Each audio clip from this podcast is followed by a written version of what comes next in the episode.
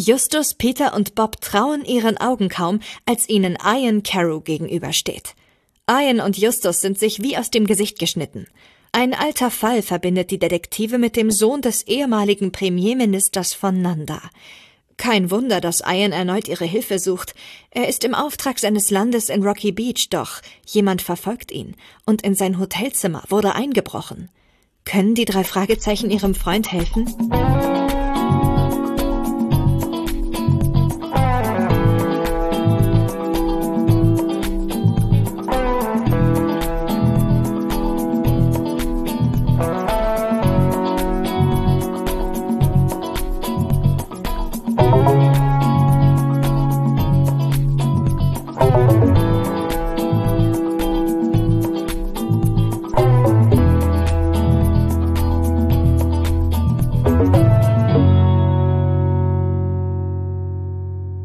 Herzlich willkommen zu einer neuen Folge Die Zentrale, zu einer ganz besonderen Folge heute. Äh, aber erstmal möchte ich dich begrüßen, lieber Benjamin Kaspar. Wir nehmen heute bei dir auf, aber in getrennten Räumen, was ich sehr begrüße. Hallo Thomas. Ja, das stimmt. Ähm, du bist wieder in meinem geliebten Altklinike hier in Berlin. Schön Plattenbau-Flair. Hast du draußen gesehen, wie schön da äh, Neues aufgebaut wird? Nee, ich hab, ähm, es, li es liegt ja gerade Schnee und ähm, ich muss sagen, du wohnst ja hier wirklich in Steinwurf irgendwie äh, von, nee, das meine ich jetzt ehrlich. Äh, ja. Man kann ja hier schön bei dir spazieren gehen und das war sehr, sehr schön, muss ich sagen. Ja, das ist wirklich schön. Ja, die Plattenbauten jetzt nicht so hier, wo du lebst, aber so da hinten wäre ich jetzt lieber spazieren gegangen, als hier bei dir zu hocken. Ja, also man muss wirklich sagen, wir sagen das eigentlich jedes Mal, wenn jemand hier ist. Ähm, da, wo ich wohne, genau an diesem Punkt ist es extrem hässlich aber so zehn Minuten laufen, dann ist es wunderschön. Wunderschön. Ja, wirklich wunderschön. Und ich begrüße es auch übrigens, dass du im anderen Zimmer bist. Das ist was ganz Seltenes, aber wirklich toll. Ja. Das ist toll. Das hat nämlich einen Grund, warum wir trotzdem so nah und so fern voneinander sind, weil wir sind heute nicht alleine. Wir haben einen Exil-Berliner hier bei uns, kann man so sagen. Ne? Wir können mal fragen, ob er auch schon mal in Altklinike gewohnt hat, ne? Deswegen, ja? Also, wir begrüßen heute einen sehr, sehr netten und lieben Menschen, den ihr alle da draußen kennt, ja, von der bösen Konkurrenzserie. Nee, damit wollen wir jetzt gar nicht anfangen.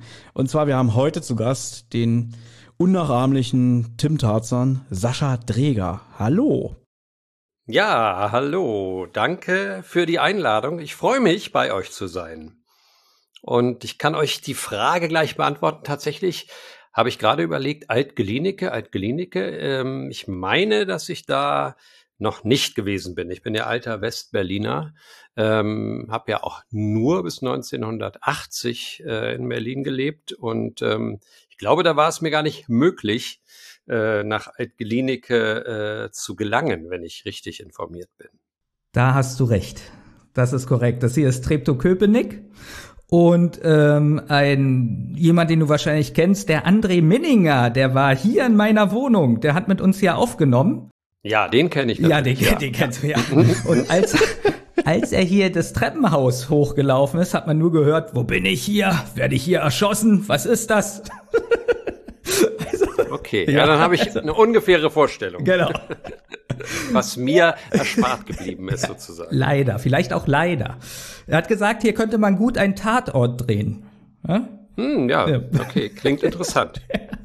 Wir haben ja ein bisschen spekuliert, Benjamin hat immer so utopische Vorstellungen, wenn jetzt hier ein Sprecher bei uns dabei ist, ne? Und ich habe ihm halt schon im Vorgespräch gesagt, so, naja, der, der Sascha, der hat früher auch in Berlin gelebt, aber der lebt halt seit 1980 nicht mehr in Berlin. Meinte Benjamin so ganz trocken, na, der hat ja bestimmt hier noch eine Zweitwohnung bei dem, was der verdient. Ja, nee, leider nicht. Also ich habe hab leider keine Zweitwohnung in Berlin. Ähm, ich habe Freunde natürlich noch in Berlin, Familie noch ein ganz bisschen in Berlin, aber ähm, ja, also ich bin leider äh, viel zu selten da, finde ich. Das Schöne ist, wir beide, wir haben ja schon mal gepodcastet. Das ist jetzt fast drei Jahre her. Du erinnerst dich an das ja.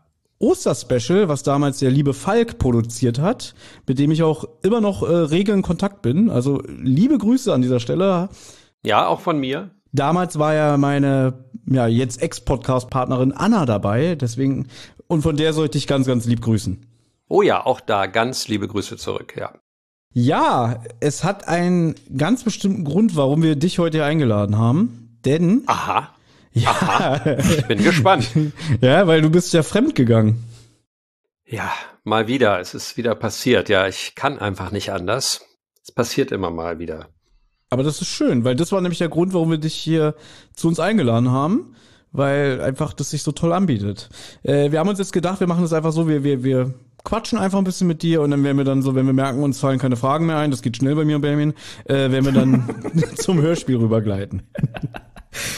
Okay.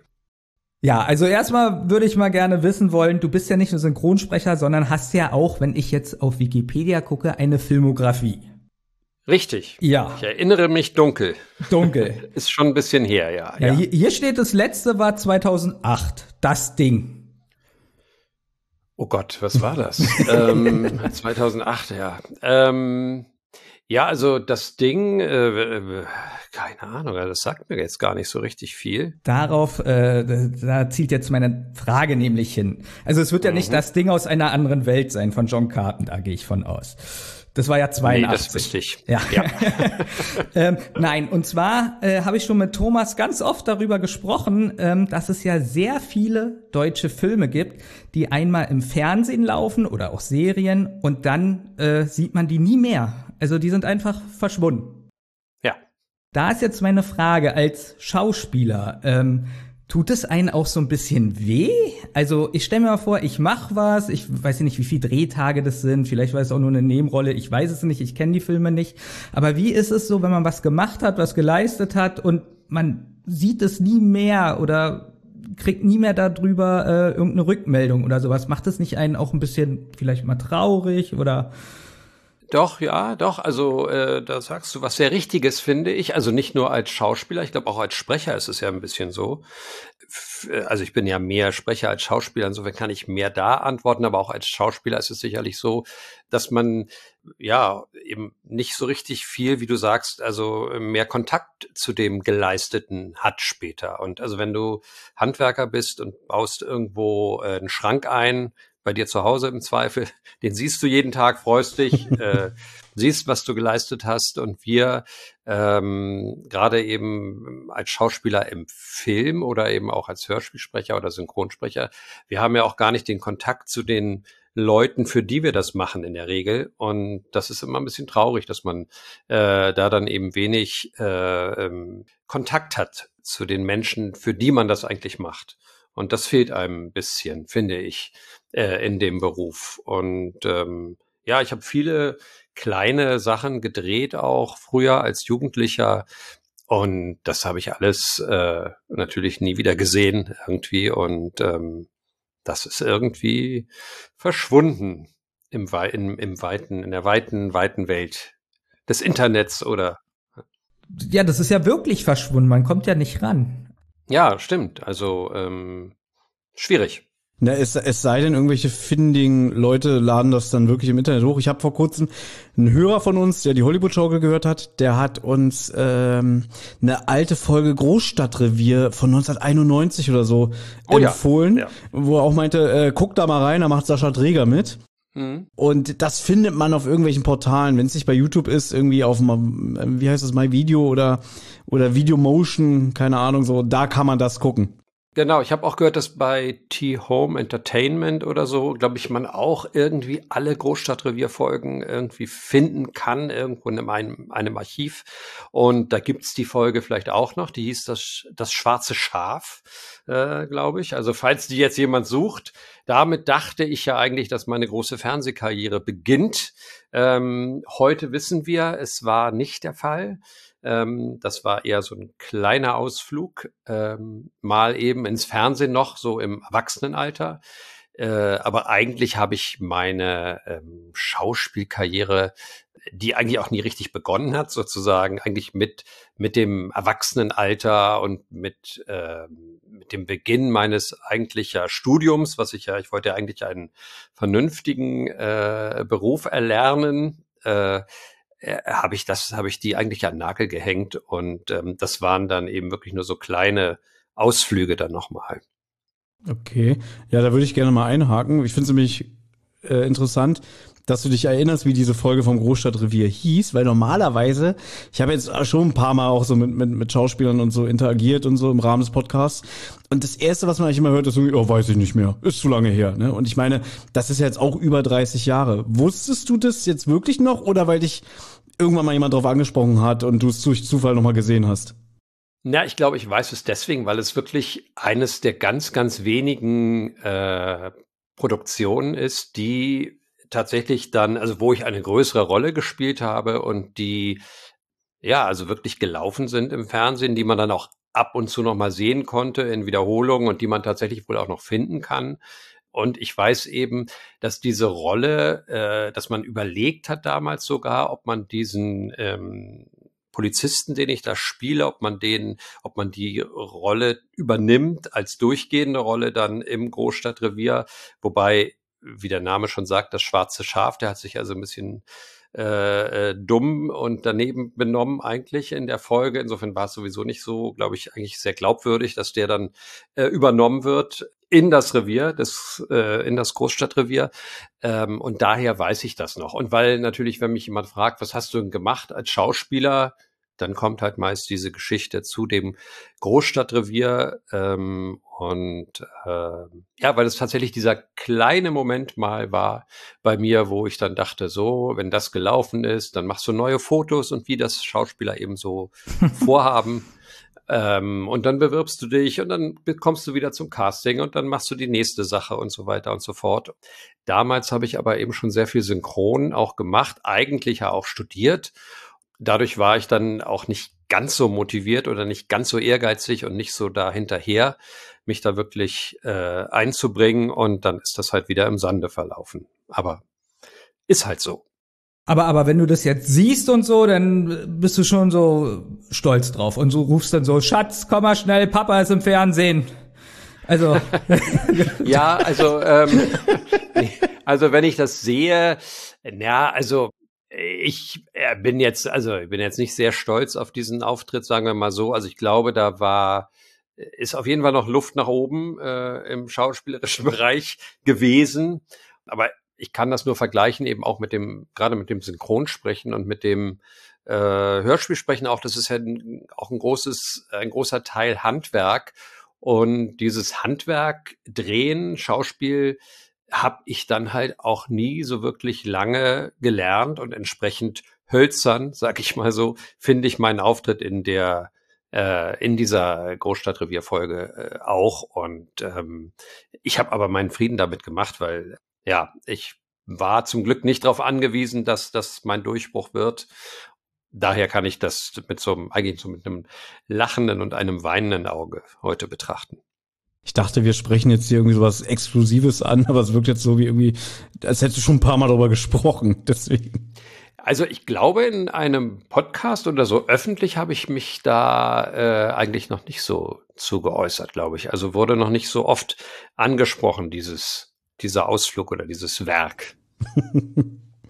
Ähm, ja, jetzt sind wir eigentlich schon mittendrin in, in deiner Vita, würde ich sagen. Und da haben wir ein bisschen was vorbereitet und ich würde es gerne einfach vortragen. Ähm, du kannst jederzeit reingrätschen, kannst jederzeit sagen, stopp, ja. das stimmt so nicht oder oh, da möchte ich gerne was zu sagen, ja. Ja, ja. Also, unser Gast, Sascha Dreger, ist ein deutscher Schauspieler, Synchronsprecher, Dialogbuchautor und Dialogregisseur sowie Hörbuch- und Hörspielsprecher. Und das habe ich geschrieben, bevor ich mir das Interview angeguckt habe, weil äh, hier für das Hörbuch von den drei Fahrzeichen, da kommen wir auch gleich mal drauf zu sprechen, da sagst du mir, ja, ich habe vorher noch nie äh, Hörbücher gemacht. Deswegen. Aber, aber dann hatte ich keine Lust mehr, das zu ändern. Deswegen habe ich das so gelassen. Naja, also dann zumindest seit dem drei Fragezeichen Hörbuch stimmt es ja. Äh, dann jetzt auch. Und ja, also ich habe in der Tat nicht viele Hörbücher gemacht. Ich habe äh, jetzt gerade ähm, äh, ein Hörbuch äh, auch noch eingesprochen, also letztes Jahr ähm, beispielsweise. Und ich habe als äh, ja auch als Jugendlicher einmal ein, ein Hörbuch gelesen von Dostoevsky im NDR und das war auch äh, eine ziemlich traumatische Erfahrung für mich, weil das war in Altdeutsch ausgedruckt auf äh, ganz schlecht leserlicher ähm, Kopie und ich habe mich wahnsinnig schwer getan und habe halt äh, aber gedacht, ja, das machst du schon, da gehst du hin, liest das vor und fertig und äh, so wie man halt so als weiß nicht 18-Jähriger da so rangeht und ähm, äh, das war äh, auch ein ziemlicher Reinfall, fand ich. Ähm, und insofern ja, also ich habe wenig Hörbücher gemacht und ähm, äh, hätte aber Lust auch da in der Richtung vielleicht auch mehr zu machen. Okay, das finde ich aber auch krass, so als noch junger Schauspieler irgendwo anzukommen, Dostoevsky vorzulesen in altdeutscher ja. Schrift. Also das wäre heute undenkbar. Da würde man ja wahrscheinlich sagen, okay, welcher Redakteur war das? Der kann jetzt seinen Hut nehmen. Ja, aber vielleicht hätte ich auch gleich sagen müssen, Leute, ich brauche das mal in, äh, in besserer Auflösung oder in besserer Schrift und äh, ja, und ich hätte mich einfach viel mehr auch mit dem auseinandersetzen müssen mit dem Text, glaube ich. Und ähm, ja, also ich weiß, dass es ein ziemlicher Krampf war und ich glaube, es war auch nicht unbedingt ein Highlight. Wir sprechen hier gerade die ganzen tollen Sachen an, die ja. ich so gemacht habe, auf die ich überhaupt nicht stolz bin im Nachhinein. Äh, wird, glaube ich, eine super Sendung. Ich freue mich. Ich, ho ich, hoffe, es wird besser. Ich gebe mir Mühe. Gut. Also, du wurdest am 26. April 1967 geboren. Auch so eine Sache, das erzählt man doch nicht. ja, ne? ja, nein, das ist okay. Kann man ja auch überlesen. Ja, geboren irgendwann. Ähm, 19, 1980 zog er mit seiner Familie nach Hamburg. Durch den Papa Wolfgang Träger, der auch Schauspieler und Synchronsprecher war, kam der junge Sascha, ebenso wie seine um ein Jahr ältere Schwester Kerstin, schon früh mit dem Medium Film in Berührung. Kerstin Träger ist ebenfalls Synchronsprecherin und Schauspielerin. So, bis hier alles richtig. Richtig, ja. Korrekt recherchiert. Danke. Wikipedia sei Dank. So, 1980 gab es dann die erste Synchronrolle für die Serie Matt und Jenny, Abenteuer im Ahornland. Habe ich nie gesehen und wenn, weil, kann ich mich null dran erinnern. Naja, 1980. Ich nehme mal an, dass also ihr alle äh, oder ja auch die meisten Hörer das äh, dafür gar nicht in Frage kommen, ne? weil sie da vielleicht, wenn überhaupt auf der Welt waren, noch extrem jung, klein. Aber das lief doch bestimmt noch bis Mitte, Ende 90er in irgendeinem dritten Programm oder so. Ja, also ich weiß es nicht. Also diese Sachen so, ich glaube gerade in den 80ern hatten wir ja auch eben schon angesprochen, da gab es viele Sachen, die wurden einmal gesendet und dann äh, weg. Da hatte man eben noch nicht so mit Mediathek und so weiter, das gab es ja alles noch nicht. Matt und Jenny war eine deutsche Koproduktion, die in Kanada gedreht wurde und auch in Kanada spielte und so im 1850 war das, glaube ich, sollte das spielen. Ja, es war also schon äh, eine hochwertig produzierte äh, Serie und ich weiß, es gab auch irgendwie sogar so eine äh, Pressekonferenz von der ARD, glaube ich, dazu, wo wir eingeladen waren, glaube ich, als Synchronsprecher. Aber ähm, ja, danach, äh, ich glaube nicht, dass es lange lief. Das war ungewöhnlich, dass man sowas. Ach so, ja, weil es eine deutsche Koproduktion war, deswegen wahrscheinlich, ne? Hm, genau, ja, weil die, weil die da eben auch Geld reingesteckt hatten, glaube ich, äh, NDR oder WDR, ich weiß nicht wer, und äh, entsprechend haben die das dann ein bisschen mehr gepusht als einfach eine ganz normale eingekaufte Serie. Ja, da warst du die Titelrolle des Matt und äh, für Dialogbuch und Dialogregie zeichnete sich auch dein Vater Wolfgang verantwortlich. Deswegen nehme ich mal stark an, er hat dich auch besetzt. Genau, er hat mich da reingeboxt. Nein, ähm, tatsächlich gab es ein Casting und das war ja das Jahr, in dem wir von Berlin nach Hamburg umzogen. Und ich weiß, ich habe, glaube ich, dann in den Osterferien oder so habe ich das Casting gemacht, noch mit zwei anderen Kollegen. Ich weiß, einer war Michael Deffert, der ist leider schon mhm. ähm, vor ein paar Jahren jetzt gestorben. Der hat ja auch bis zuletzt als Synchronsprecher und Regisseur gearbeitet ähm, mit Michael Deffert. Unter anderem war ich beim Casting und ähm, ja, ich hatte das Glück, obwohl ich eben wirklich relativ äh, blutiger Anfänger war im Synchronbereich, dass ich da diese Hauptrolle bekommen habe und war total stolz und habe das gemacht bei meinem Vater, der trotzdem natürlich äh, recht streng war mit mir und äh, ja auch zu Recht. Und irgendwie nach zwei Wochen dachte ich oder sagte ich sogar zu ihm, ja, also jetzt, ich glaube, jetzt kann ich synchronisieren. Und da hat er furchtbar gelacht und meinte so, also das lernt man nicht in zwei Wochen, da ich bin, mache das seit 50 Jahren und ich lerne immer noch dazu. Und äh, ja, heute weiß ich, dass er recht hatte. Ähm, ich dachte nach zwei Wochen, ich weiß also, wie Synchronisieren funktioniert und äh, das ist wirklich etwas, was man sein Leben lang oder wo man sich sein Leben lang noch verbessern kann. Und ähm, Das geht halt nicht so schnell. Aber das war meine erste Rolle. Benjamin, wenn du eine Frage hast, ich will jetzt hier nicht alles äh, so vorprischen. Ja, ich hätte nur noch die Frage, äh, du hast ja eben gesagt, äh, du dachtest damals, du bist gut, aber fandest dich noch nicht so gut. Wann hast du denn gemerkt, jetzt hast du das Handwerk zumindest verstanden und äh, du kannst darauf aufbauen? Ah, schwer zu sagen. Also ich glaube, das ist noch gar nicht, es klingt jetzt ein bisschen blöd, aber noch gar nicht so lange her. Also ich glaube mit, ähm, also ich wusste, ähm, sage ich mal so zwischen 20 und 30 schon, dass ich natürlich das Handwerk äh, ganz gut beherrsche, dass ich schnell bin, was ja auch nicht unwichtig ist, sage ich mal, weil ja auch Schnelligkeit oder äh, Zeit Geld ist sozusagen im Synchron, wie in wahrscheinlich vielen Berufen. Und aber dass ich wirklich äh, so richtig denke, ähm, ja, das ist etwas, äh, was mir sehr liegt oder was ich wirklich gut kann. Das, ähm, das ist, glaube ich, noch nicht lange so der Fall, würde ich sagen. Hey, interessant. Also ist so ähnlich wie mit unserem Podcast. Also wir haben schon früher Radio gemacht und machen jetzt schon seit fünf Jahren den Podcast und merken, also da ist auch noch Luft nach oben. also, da ist deutlich noch Luft nach ja. oben. Ja. ja. Ja, gut. Ich mach mal weiter. Du sprachst auch unter anderem den Dean Kane als Superman in Superman die Abenteuer von Lois und Clark. Habe ich auch nie ehrlich gesagt gesehen, weil mich das damals nicht interessiert hat. Ja, war nicht so schlecht. Hat man, hat man so als Jugendlicher mal so geguckt, ja. Ja, was ich aber gesehen habe, war Captain Planet. Da war er nämlich äh, der gleichnamige, wie sagt man, also er war Captain Planet. Die Titelfigur. Die, danke. Siehst du, so viel zum Thema, da ist noch Luft nach oben im Podcast. ja.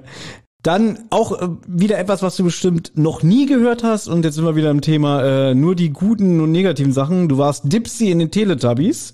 Ja, das ist natürlich, hängt einem natürlich auch ein bisschen nach, beziehungsweise äh, das ist zum Glück natürlich nichts, wo man beispielsweise erkannt wird dass jemand sagt, warte mal, deine Stimme kenne ich doch, bist du nicht Dipsy von den Teletubbies? Ähm, äh, das passiert natürlich nicht, zum Glück. Aber es ist natürlich immer für einen Lacher gut, wenn man das erzählt, ähm, dass man der grüne, der grüne Teletubby oder die Stimme des grünen Teletubbies ist. Und wie war da so das Engagement? Da kam so ein äh, Brief, komm mal bitte ins Studio, wir brauchen hier für so eine Kinderserie ein paar glucksende Laute oder gab es da richtig ein Casting? Nee, das wurde extrem äh, wichtig genommen, diese Serie, weil, also man hat uns damals auch äh, gesagt, als es dann feststand, dass wir das machen, also das ist eure Rente, das läuft äh, 100 Jahre und äh, da werden jedes Jahr neue Folgen produziert. Ganz so war es dann nicht, also im Gegenteil. Ich glaube, es gibt 360 Folgen von der ersten Staffel, für jeden Tag eine, wenn man so will. Ähm, und die werden dann halt immer wiederholt, ist ja auch klar, weil die das Publikum oder die Zielgruppe ja auch jedes Jahr rauswächst, sage ich mal, aus der Serie und man dann eben der neuen Zielgruppe auch die alten Folgen wieder vorsetzen kann das wurde extrem lange gecastet und ich weiß, dass ich so mit einer der letzten war beim Casting und da hat man mir auch schon gesagt, äh, ja Sascha, im Grunde genommen nimm dir mal nichts vor, äh, ab übernächste Woche geht es los und wir haben jetzt das sechste Casting gemacht und ähm, die haben alle abgelehnt, die wir bisher auf diese Rolle äh, gecastet haben ähm, die müssen dich eigentlich nehmen, sonst äh, und übernächste Woche geht's los. Und ja, so war es dann auch. Die haben mich dann genommen. Ähm, es ging los und ich war Dipsy. Ja, aber wie, wie sehen denn da so, so, so ein Blatt aus, so die Regieanweisung? Also standen da richtige also, Wörter oder also lustig, muss, ja. ja. ja, lustig, dass du das fragst, weil ich glaube, es gibt tatsächlich äh, eine Harald Schmidt, Harald Schmidt Folge, äh, in dem der sich genau dasselbe gefragt hat und ähm, äh, wo er dann äh, wohl tatsächlich irgendwie Ausschnitte gefunden hat äh, aus irgendwelchen Archiven, äh, wo man uns eben mal bei den Aufnahmen äh, äh, über die Schultern geschaut hat. Also das war schon speziell. Also es ist natürlich nicht zu vergleichen mit normalen Rollen, die man spricht, weil es ja viel auch nur Laute sind ja. und die man halt bestmöglich nachahmt nach dem Original. Und ähm, wir haben auch immer gesagt, wir können nicht mehr als vier Stunden das aufnehmen, weil man halt irre wird dabei. Also man kann nicht den ganzen Tag äh, im Studio stehen und komische Laute machen. Ähm, Dann schießt man sich nach einer Woche, glaube ich, eine Kugel in den Kopf. Es ist auch irgendwann nicht mehr lustig, oder? Also. Nee, also eben, man ab und zu verlacht man dann noch, aber äh, Szenen, aber dann denkt man auch so, das ist ja auch keine Lösung. Also, dann kommt man da nie raus. Aber war ja damals auch sehr umstritten generell, ne? Dass, äh, glaube ich, Ja, die, die Kritik war, dass Kinder dadurch verdummen oder äh, wie kann man Kindern Auf jeden Fall, ja. das vor. Ja, dass sie die Sprache nicht richtig lernen, hieß es äh, durch die Teletubbies, weil die eben keine richtigen Sätze bilden und eben äh, ja eben nur in so komischen Lauten und im falschen falschen Grammatik sprechen. Und ähm, ja, also das war ziemlich, äh, wurde sehr kontrovers diskutiert, aber wie ich mal gehört habe, glaube ich, auch die Sesamstraße wurde, als die rauskam, wurde, war die auch nicht, wurde die auch nicht so gefeiert wie heute. Ähm, da hat man auch gesagt, wie, warum sollen Kinder eben schon Fernsehprogramm bekommen? Und ähm, ich glaube, das kann man den Teletubbies zugute halten, dass man eben gesagt hat, wenn man, und das passiert ja leider wahrscheinlich immer noch und äh, früher eben auch schon, wenn man Kinder schon vor den Fernseher setzt in extremem Kleinkinderalter, dann sollte doch zumindest irgendwas laufen, was, womit die was anfangen können. Und deswegen hat man, glaube ich, die Teletubbies äh, entwickelt und erfunden, damit diese geparkten Kinder, sage ich mal, vor dem Fernseher, weil die Eltern eben jetzt dann doch mal irgendwie schnell unter die Dusche springen wollen oder ich weiß nicht was, ähm, damit dann eben was läuft, was zumindest, also eben kein Horrorfilm oder die Nachrichten oder sowas. Ich muss aber zugute halten, ich weiß, Teletubbies wird von den meisten gehasst äh, und weiß ich nicht, aber da waren ja auch immer so Filmchen dazwischen, die so zehn Minuten Genau, gingen ja. und dann äh, kam wieder die Teletubbies und dann wurde der gleiche Film nochmal abgespielt. Genau. Nochmal, nochmal. Genau, genau. Und, Nochmal, nochmal. und ich habe äh, genug Kinder in meinem Umfeld, wenn der gleiche Film nochmal kam, haben die sich richtig gefreut, haben erzählt, was da gleich vorkommt und sowas. Also nur schlecht, muss ich sagen. Und ich bin selber Pädagoge. Äh, ich finde, das hat auch ein paar Elemente, die nicht ganz unterirdisch sind. Auf jeden Fall. Ja. Pädagoge ist ein gutes Stichwort. Einmal ganz kurz müssen wir ein bisschen Werbung machen, denn äh, unser guter Freund Torben, den kennst du auch, Sascha. Denn Mhm, du hast äh, für seine Mambio-App, also eigentlich die ganze, Ja. die ganze Familie Dräger war bei ihm, ne? Deswegen. Mhm, richtig, ja.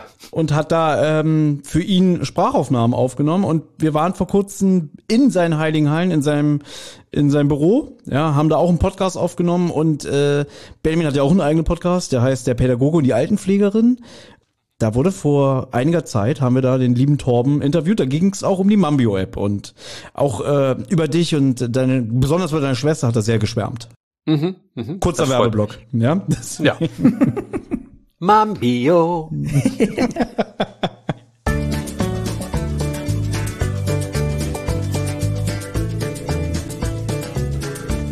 Aber wir müssen an dieser Stelle mal kurz unterbrechen, Benjamin. Jetzt einfach Ja, so. einfach so. Während der Folge. Ja, nicht einfach so, weil es gibt wichtige Neuigkeiten. Ganz wichtige Neuigkeiten. Unser Podcast gibt's jetzt schon so seit ja, fünf Jahren, kann man sagen. Fünf Jahre? Fünf Jahre. Darf Seit, ich mal ausrechnen. ja, 2019, ich nehme es vorweg. Ja. Wow, Thomas. Ja, ich bin noch ein bisschen chiller als du. Ja. Und in all den Jahren, äh, sagen wir mal so, haben wir euch da draußen, glaube ich, viele, viele, wir hoffen jedenfalls, äh, viele lustige Stunden für Umme beschert, ja.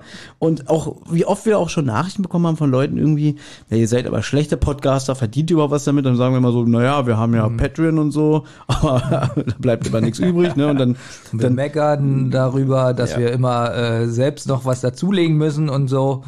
Ja. Und ähm, ja, jetzt ist Folgendes passiert. Wir wurden angeschrieben. weil unser Podcast so geil ist, so unterhaltsam, dass einfach jetzt sich die Leute um uns reißen und wir haben für uns den besten Werbepartner rausgesucht, nämlich Holy. Was ist Holy, Benjamin? Holy, das ist so ein, eine Getränkemarke, die macht ähm, Energy Drinks, Eistees und Hydrylation oder so Hydration Drinks. Ähm, also einmal Energy, kann man sich vorstellen, für was es gut ist, um Energie zu tanken. Natürlich. Ja. Also das ist mit Koffein beigesetzt. So, dann gibt's die Eistees, da ist kein Koffein drin.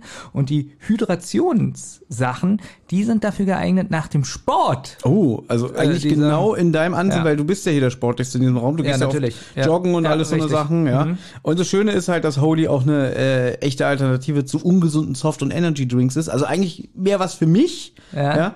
Das weil, weil ich brauche ja meine mein Koffein und, und mein, mein Limonadengeschmack. Und vielleicht sollte ich einfach jetzt mal öfter mal auf Holy zurückgreifen und nicht immer zu den ungesunden Softdrinks Mhm. äh, greifen, wäre vielleicht nicht mal so schlecht. Ich meine, Holy kommt ja auf ein Rating von 4,7 Sterne. Das ist schon sehr gut. Baby, du weißt ja, wie wir sind. Ja, wir sind äh, Alles, was unter 4,5 ist, wird nicht konsumiert, nicht bestellt. Genau, wir haben richtig Glück, weil die Zentrale bei Spotify Ja. ja. hat äh, 4,6, gerade noch die Grenze. Gerade noch die Grenze, ja. Rotz und Wasser ist ein bisschen besser, 4,8. Richtig. Aber ähm, Holy hat 4,7. Genau, also, also ist richtig Ja. Mhm. geil. Also 4,7, äh, da würde sogar ich sagen, äh, äh, muss ein gutes Produkt sein. ja. Ne? Und am besten schütteln. Am besten, da gibt's nämlich auch noch so schöne Becher dazu. Ja. Äh, und dann äh, kann man da auch noch Eiswürfel reinpacken, damit es auch schön erfrischend ist. Es gibt da nämlich so eine Shaker, ja. Ja. Wenn ihr auf die tolle Seite geht, Thomas, die ich nicht vorlesen kann. www.wearholy.com. Ich buchstabiere www.w-e-a-r-e. E. Und wenn ihr auf diese Seite geht, dann könnt ihr euch da austoben und Äh, ja, das Beste ist, da gibt's so eine Starter-Sets. Da sind Ja. 14 Proben dabei und dann kriegt ihr auch den Shaker dazu. weil wir so geil sind, Ja. ja, bestimmt sind wir der einzige Podcast, der das hat, ne? Ja. Gibt's noch einen Gutscheincode, ne? Da müsst ihr dann aber, wenn ihr ähm, hier den Checkout macht, also wenn ihr dann im Warenkorb äh, zur Zahlung geht, dann müsst ihr den Gutscheincode eingeben, der lautet Zentrale 5. Und Zentrales ist hier alles groß geschrieben. Ich weiß nicht, wie ja. wichtig das ist. Ja. Schreibt es bitte alles groß und eine 5 dahinter. Genau, alles zusammengeschrieben, ne? Wir, Ja. wir haben mich haben uns gerade gewundert, wieso Zentrale 5? Gibt es noch vier andere Podcasts, die Zentrale heißen? Wahrscheinlich sind, schon. Ja, finden wir ein bisschen merkwürdig. Und Holy muss man sagen, die sind wirklich sehr offen und freundlich und so. Also, wenn uns jetzt was nicht schmecken würde, dann können wir euch das auch wirklich sagen. Ich habe jetzt schon mehrere Sorten gekostet. Bis jetzt schmecken die alle recht gut. Ja, weil sie verzichten ja, auch zum Beispiel auf künstliche Aromen und auf Zucker, was ja super ist, ne? Auf sogar auch. ja. Ich sag mal so, da sollte jeder Geschmack äh, abgedeckt werden. Genau. Das glaube ich schon. Und ihr würdet uns, ihr wisst es, wirklich ganz, ganz, ganz doll damit unterstützen. Den Affiliate Lake, den packen wir übrigens in die Show Notes, ja, dass ihr das einfach kopieren könnt. Und wir freuen uns, wenn ihr da auch mal bestellt und uns dann auch eure Meinung kundtut, wie es euch geschmeckt hat. Ja. Und natürlich nicht vergessen, beim Gutscheincode Zentrales eingeben. Also Zentrale 5. Ja, jetzt, jetzt müssen wir aufpassen. In Caps Lock Zentrale 5, ja, kriegt ihr 5 Euro Gutschein äh, Rabatt. Ja. Und äh, jetzt sollten wir aber auch mal langsam wieder ins gewohnte Programm überlenken, weil sonst denken die Leute wirklich, wir haben unsere Seele verkauft. Ja. Oh Gott, oh Gott. Schöne goldene neue Uhr hast du da übrigens. Ja, rate mal, äh, hier, holy. Ja. Findest du hier meine, meine Goldkette? Ja. Auch richtig Guck mal, was hier steht. Oh, holy. Ja. Na dann, also. Beendet. Werbung Ende. Sehr gut. So, Benjamin, ähm, da bist du jetzt eigentlich gefragt, weil äh, Sascha war auch der Jake in der Zeichentrickserie und den dazugehörigen Hörspielen, der Real Ghostbusters, habe ich ja nie gesehen, weil ich hatte keinen Tele 5. Oh Gott, The Real Ghostbusters. Das sind die, ähm, also nicht die, es gab ja die Ghostbusters mit dem Affen. Kennt die jemand noch von Tele 5? Da gab's Ich nicht, ich bin da raus. Ja, war, war, war der nicht bei uns auch dabei? Ich weiß es nicht. Der kam, ich glaube, später gab es einen Affen bei den anderen. Äh, nee, sorry, es ist Film Nations Ghostbusters. Also doch Film Nation. Ja, ich habe mich ja korrigiert, entschuldige bitte. Okay, ja, also das waren ja die mit dem Affen und das hatte eine ganz, ganz besondere Atmosphäre. Hab natürlich als Kind, da war ich sechs oder sieben, nicht gemerkt, oh, das ist äh, Sascha Dreger. Aber Schäm dich. ja, aber äh, die hat mir sehr gut gefallen, weil die Film Nation Serien, die hatten so einen speziellen Zeichenstil und so äh, besonderen Sound, fand ich. Äh, haben schon was Besonderes.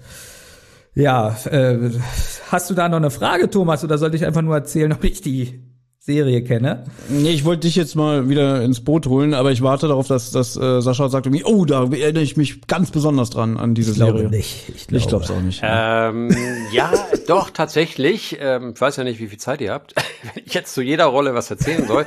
ähm, ich glaube, die Ghostbusters-Serie, ähm, das war tatsächlich ganz lustig, weil die haben wir, glaube ich, in einer Nachtschicht im Studio Hamburg produziert, also synchronisiert.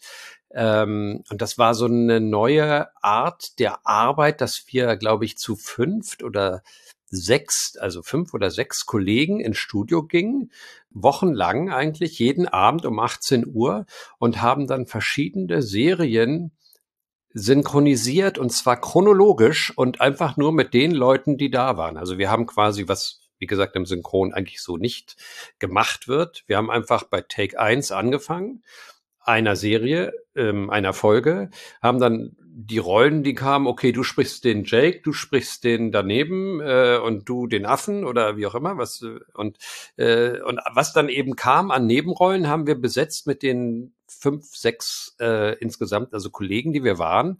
Jeder hat auch mehrere Rollen dann gesprochen.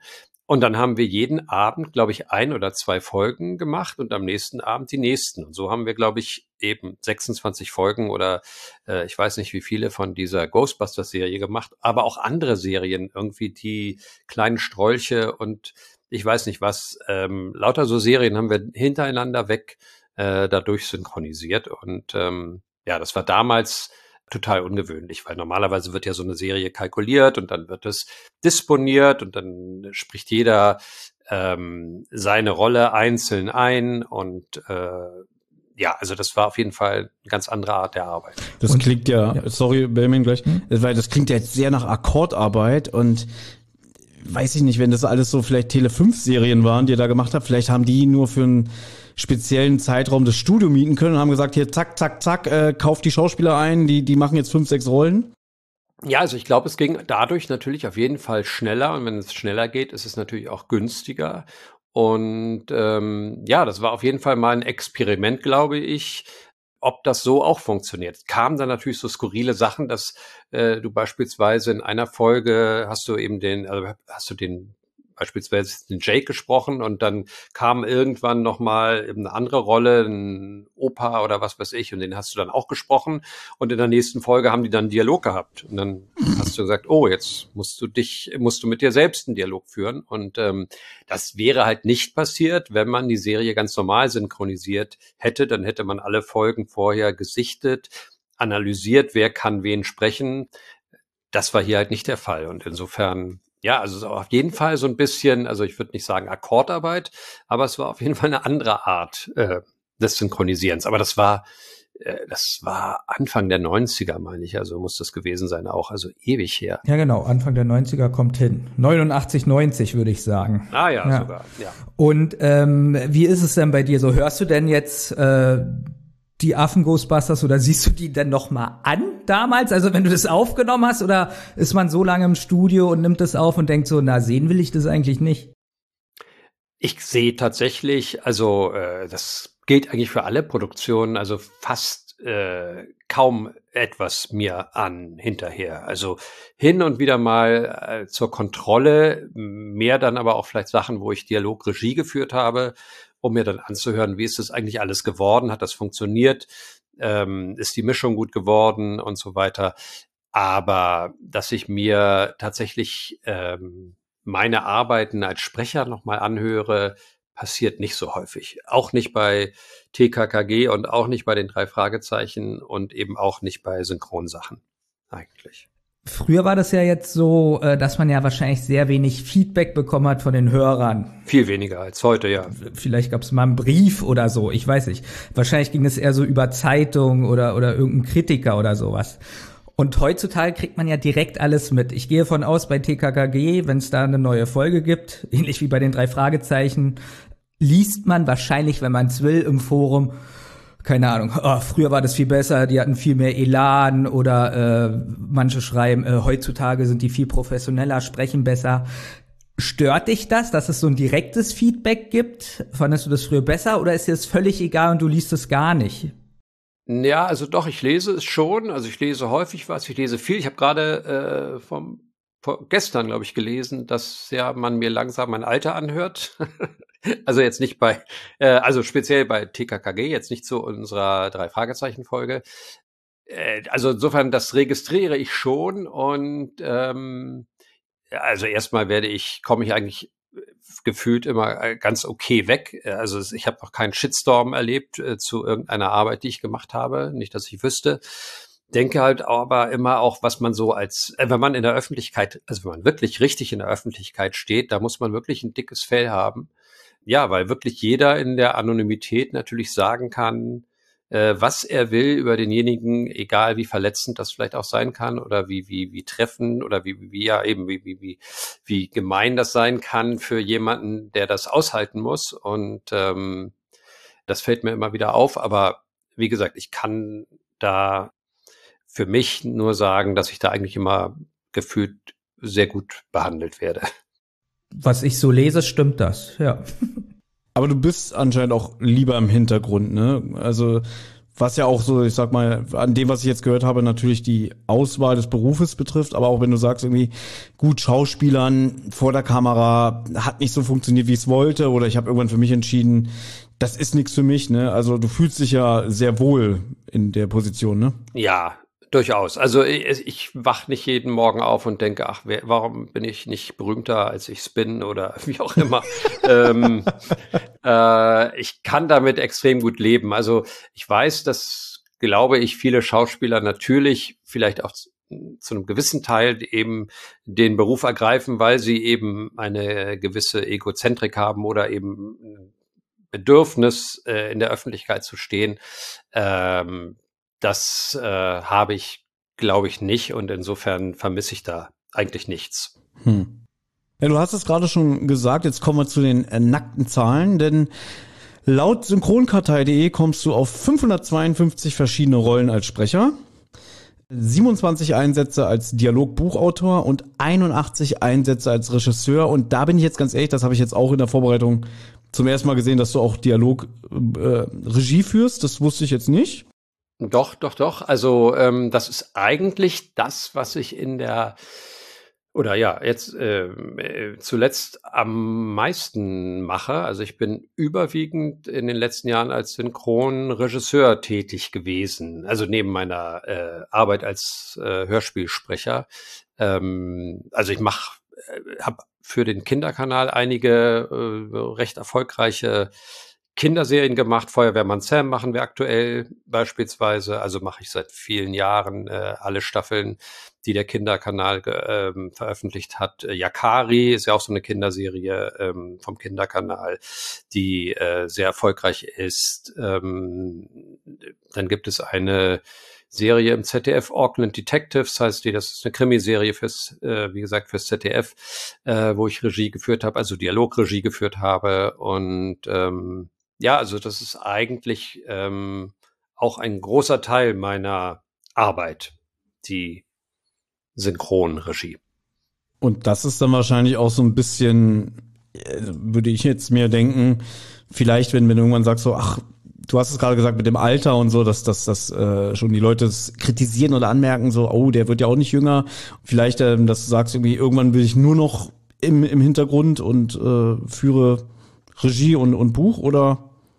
Irgendwann will ich nur noch Füße hoch und äh, ne, ähm, ja okay. Aber äh, nein, also aber ja, also das ist auf jeden Fall, also die Synchronregie, da hast du natürlich äh, deutlich mehr Einfluss auf so eine Produktion. Also du besetzt ja dann auch die Kollegen auf die verschiedenen Rollen, du äh, leitest sie an, du führst sie, ähm, du versuchst eben das Beste aus ihnen rauszuholen da hast du halt einfach sehr viel mehr Einfluss auf, auf eine Produktion und das reizt natürlich und das macht Spaß und ähm, äh, natürlich, wenn man das so viele Jahre macht wie ich, ähm, dann denke ich, äh, hat man da natürlich auch einen, also einen, einen ganz guten Zugang zu. Mhm. Jetzt habe ich äh, einen Podcast gehört, der heißt Hart 4, das ist so ein Synchronsprecher-Podcast. Und da sind ja auch immer ganz, ganz viele äh, Schauspieler zu Gast, die auch Synchronregie machen. Und man hört eigentlich immer wieder durch die Blume, äh, es ist nicht mehr so gemütlich wie früher oder es ist so stressig geworden. Durch das Aufkommen der Streamingdienste äh, sind viel, viel mehr Serien inzwischen äh, auf dem Markt, die synchronisiert werden wollen. Und der Druck ist viel höher geworden. Die Abgabetermine sind kürzer geworden. Aber das sind meistens auch Leute, die entweder in Berlin oder in München sitzen. Und Hamburg ist ja jetzt, glaube ich, die Stadt, die mit am wenigsten macht. Ich will da jetzt gar nicht irgendwie was Falsches sagen oder so, aber ich habe immer das Gefühl, Hamburg ist so ein bisschen, ist so ein bisschen zweite Reihe. Also deswegen meine Frage an dich. Äh, Erlebst du das auch so, dass, dass, ähm, dass du sagst so, boah, ich muss jetzt schon wieder eine Serie innerhalb von drei Tagen ähm, fertig kriegen und dann kommt die nächste oder dass du sagst, bei uns ist entspannt? Nee, also äh, auf jeden Fall ist, wie du es richtig sagst, also Berlin ist mit Abstand natürlich mit, mit weitem Abstand, mit großem Abstand die absolute Hauptstadt auch im Synchronbereich. Ähm, in allen anderen Städten, München, Köln und Hamburg, wird sehr viel weniger ähm, produziert. Ich weiß jetzt nicht, ob München oder Hamburg sozusagen an Nummer zwei ist. Denke mal, das ist vielleicht relativ ähm, gleich auf. Also in Hamburg wird auch schon viel synchronisiert und letztendlich die Probleme in Anführungsstrichen, also was du angesprochen hast, die sind eigentlich überall die gleichen. Also auch in, in Hamburg äh, haben wir das Problem, dass wir überschwemmt werden zum Teil mit Arbeit und dass es immer schneller gehen muss und dass vielleicht auch teilweise der Kunde das gar nicht mehr so richtig honoriert, ob es gut gemacht wird, weil es teilweise eben Leute sind, der, der Auftrag vielleicht aus Amerika kommt und die auch eigentlich gar nicht so richtig wissen, was wir da machen. Die denken halt, das wird irgendwie ähm, ja übersetzt, ist denen auch wurscht, weil die können sich das sowieso nicht so vorstellen und Hauptsache da wird halt irgendeine Tonspur angeliefert äh, für den deutschen Markt und ähm, dass das eben in Deutschland so einen hohen Stellenwert hat, äh, eine gute Synchronisation, die das ist, glaube ich, vielen äh, Auftraggebern äh, auf der ganzen Welt nicht so äh, wirklich bewusst. das ist vielleicht auch mit ein Problem. Ja, bei Patreon hat jemand geschrieben, dass du die Wohlfühlstimme für ihn bist, äh, die Nummer eins Wohlfühlstimme. Und du kommst bei mir auch so rüber, so total locker, ruhig, alles entspannt. Und ähm, jetzt bist, führst du ja auch Regie, hat man ja gerade gehört. Ähm, wie ist es jetzt? Du merkst, du hast ein fehlbesetzt Vielleicht gibt's hm. sowas auch gar nicht, ich weiß es nicht. Oder du merkst so nach Doch, drei, vier, ja, ja, so nach drei, vier ja. Folgen. Und jetzt ist es auch noch einer, der so ein bisschen so völlig überzeugt ist und sagt, ach komm, ich mach das schon richtig und äh, nee, ist alles gut und so. Kann der Sascha Träger auch mal, kann der auch mal auf den Tisch hauen? Kann man sich das so vorstellen auch? also ähm, tatsächlich, also äh, interessant. Also freue mich natürlich über das Kompliment Wohlfühlstimme, was ja. du da gerade äh, zitiert hast. Und ähm, tatsächlich bilde ich mir ein, dass ich irgendwie hm, recht gelassen bin. Ähm, meine Frau widerspricht mir da immer, aber ich bilde es mir trotzdem ein.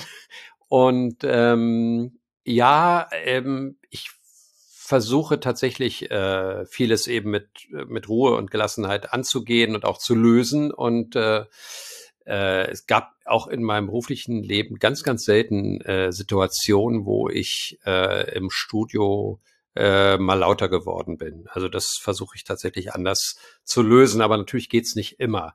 Ähm, und ich gerate ganz selten eben doch auch schon mal vielleicht mit einem Sprecher aneinander. Ähm, äh, wenn man eben nicht einer Meinung ist oder so. Aber ich bereue das auch immer ganz schnell, wenn man mal so wirklich so, ähm, also wirklich so, so einen richtigen Disput hat.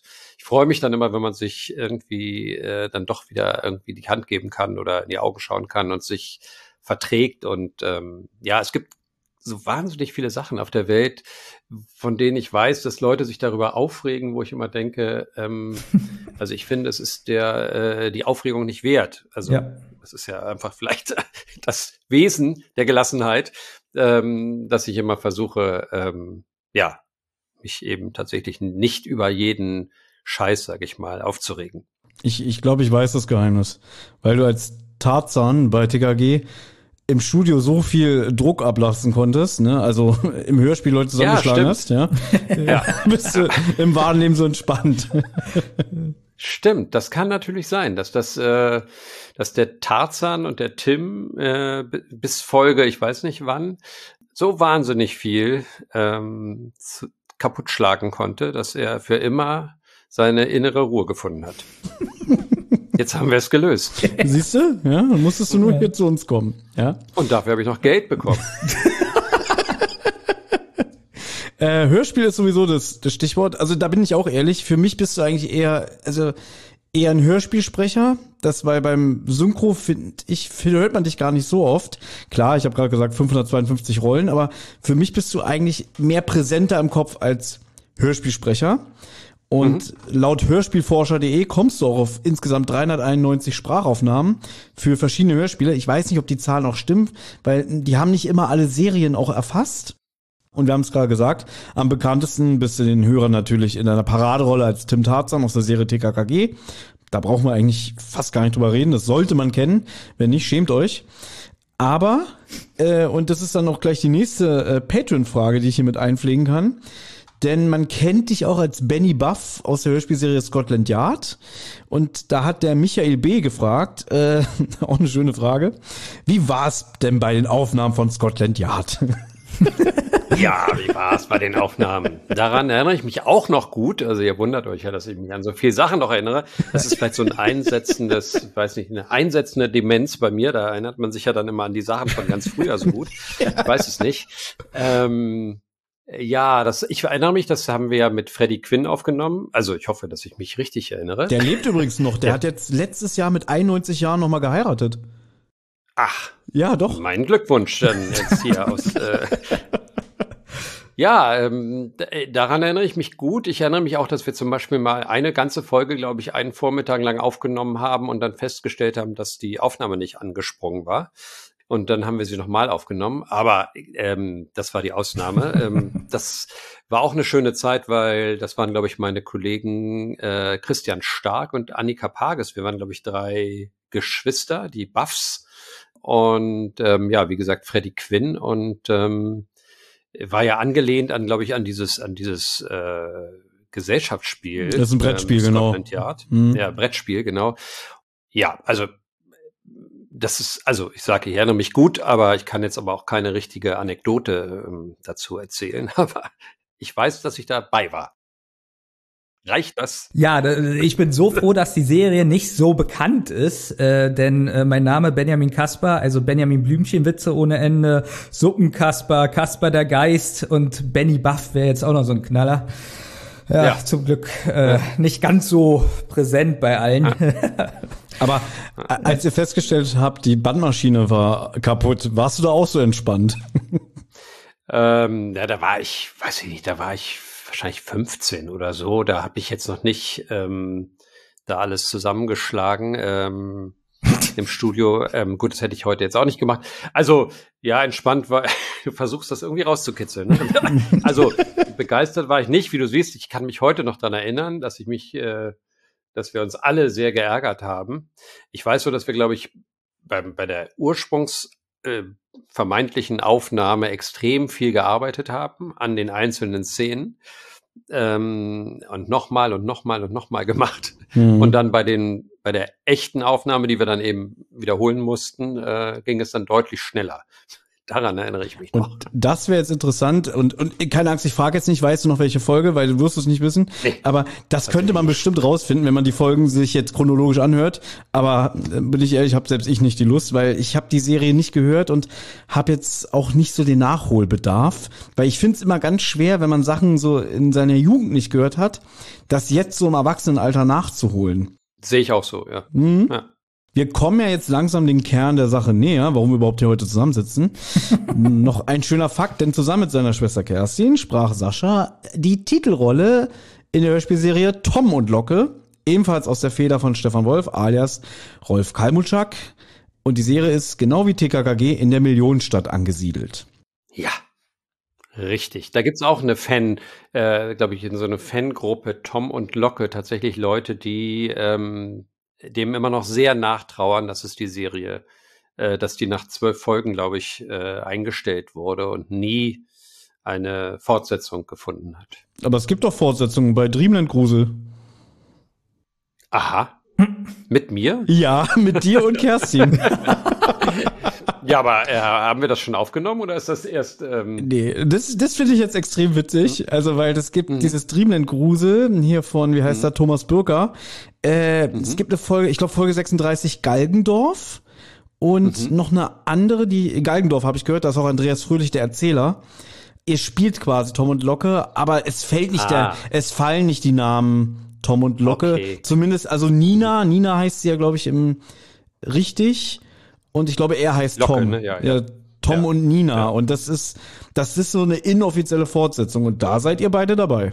Ja, okay, das, äh, wie du sagst, inoffiziell und ähm, wahrscheinlich habe ich das dann auch alleine aufgenommen, könnte ich mir vorstellen. Ähm, und äh, es durfte vielleicht auch nicht, weiß ich nicht, nicht zu sehr dem Original entsprechen oder so. Also mir ist, vielleicht ist das in der Beschreibung mal gefallen, das ist, ist angelehnt an Tom und Locke, aber das hätte ich jetzt so nicht auf dem Zettel gehabt. Aber ich meine auch, dass, glaube ich, eben die Fans sich wünschen würden, es gäbe richtig diese äh, Tom und Locke Serie, CD, Hörspiel, äh, Kassette, was auch immer, tatsächlich weiter ähm, nach Folge 12 eben bis Folge 20 oder ich weiß nicht, was mit neun Fällen mit Kerstin und mir, aber will da den Fans nicht so große Hoffnung machen.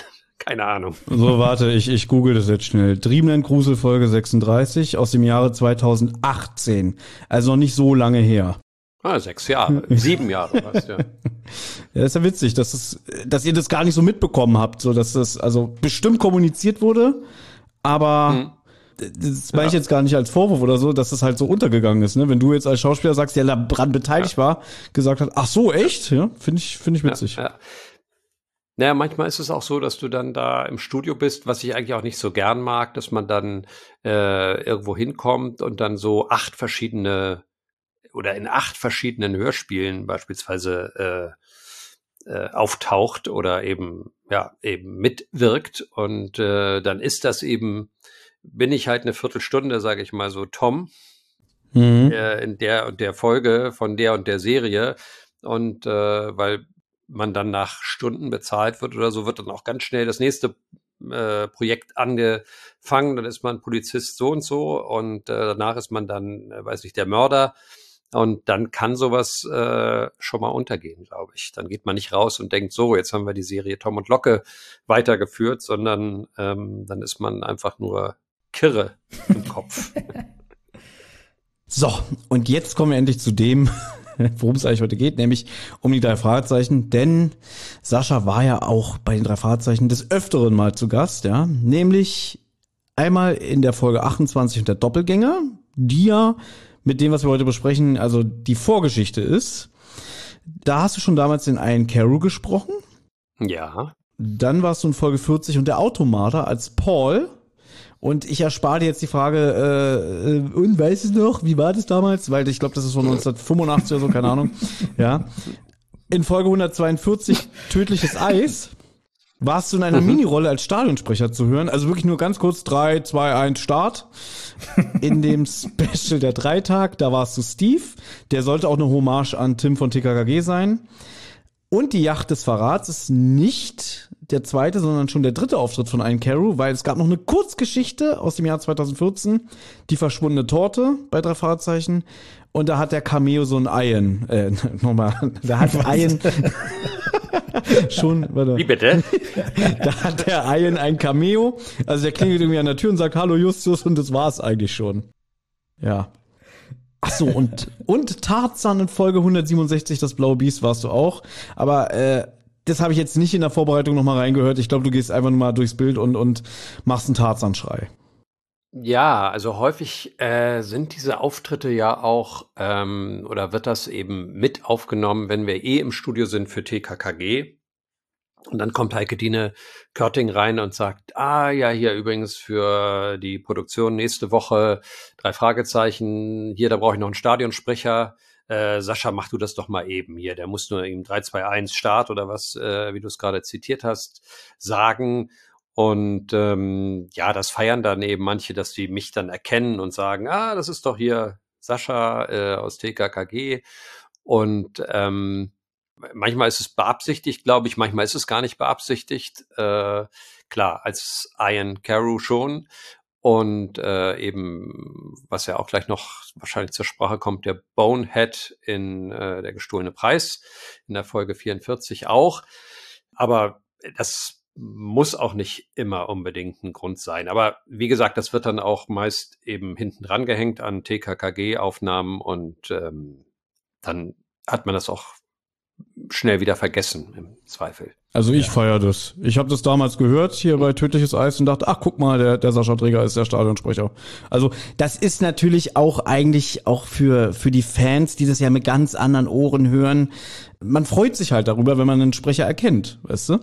Ja. Das kann ich jetzt natürlich aus meiner Perspektive so wiedergeben als, als Hörspielsprecher und Fan von beiden Serien. Und du hast es gerade gesagt, ja, es kommt zur Sprache, es tut mir leid, wenn ich dich nicht überraschen kann. Aber es wäre zu erwähnen, ja, die Folge 44, der gestohlene Preis aus dem Jahre 1988. Da hat nämlich die ganze TKKG-Bande einen Gastauftritt. Ja, und da sprach zu dem Fiesling Bonehead. Und ja. bei den Fans gilt diese Folge inoffiziell als Crossover beider Hörspielserien, wobei äh, Manu und damals hier der der der Niki gar nicht so viel, die haben glaube ich zwei Sätze jeder. Also die sind wirklich sehr kurz zu hören. Ja. Da hört man die Veronika schon länger und dich natürlich. Eine Besonderheit an dieser Folge gibt es, denn sie erschien am 29.10.2021 als ungekürzte Hörbuchlesung und da hast du quasi das, die Buchvorlage nochmal eingesprochen. Ja. Deswegen bist du jetzt auch ein Hörbuchsprecher. Genau, endlich. Also das wollte ich unbedingt, damit ich ihm das in meiner äh, Vita oder in meinem Lebenslauf eben auch ja. äh, vermerkt habe. Wie oft verspricht man sich in einem Kapitel? Ach, ich schwer zu sagen. Ich würde mal sagen, ah, das ist, glaube ich, also Mann kann man ja sowieso nicht sagen. Ich glaube, es gibt Leute, die versprechen sich extrem selten und andere häufiger. Ist eigentlich ja auch wurscht, weil wichtig ist eigentlich nur, dass man eben dann gut äh, den Übergang schafft oder dass man eben gut ansetzen kann. Und also ich glaube, es ist besser, äh, jemanden aufzunehmen, der sich meinetwegen jeden dritten Satz verspricht, aber eben dann so gut ansetzt, dass man das ganz schnell rausschneiden kann, als jemand, der sich beispielsweise nur alle zwei Minuten verspricht, aber man dann den Anschluss nicht mehr hinbekommt und der dann weit zurückgehen muss, äh, bis man wieder eben einen Einstieg hat oder sowas. Mir war nur mal wichtig zu hören, dass man sich verspricht, dass ich mich ein bisschen besser fühle. Ja, weil, nee, weil, weil, weil ich muss gleich den Klappentext vorlesen, selbst da verspreche ich mich ganz oft. Ah ja. Ja, gut. Ich, ich habe auch noch mal eine, eine, eine Fanfrage äh, wegen der besagten Folge Der gestohlene Preis. Wart ihr dann mit den drei Fahrzeichensprechern damals im Studio oder war das auch sowas, wie du meintest, irgendwie so, wir nehmen jetzt hier noch einen Part für drei Fahrzeichen auf? Wart ihr generell, äh, wenn du dich dran erinnerst, äh, zusammen oder war das alles auch wahrscheinlich kurz zwischen Tür und Angel eingesprochen? Also ich vermute jetzt, ohne es genau zu wissen, dass wir das nicht zusammen aufgenommen haben, weil das würde ja bedeuten, dass an dem gleichen Wochenende oder gleich am gleichen Tag sogar eine Folge drei Fragezeichen aufgenommen worden wäre oder die Jungs eben aus Berlin und äh, Hamburg gekommen wären.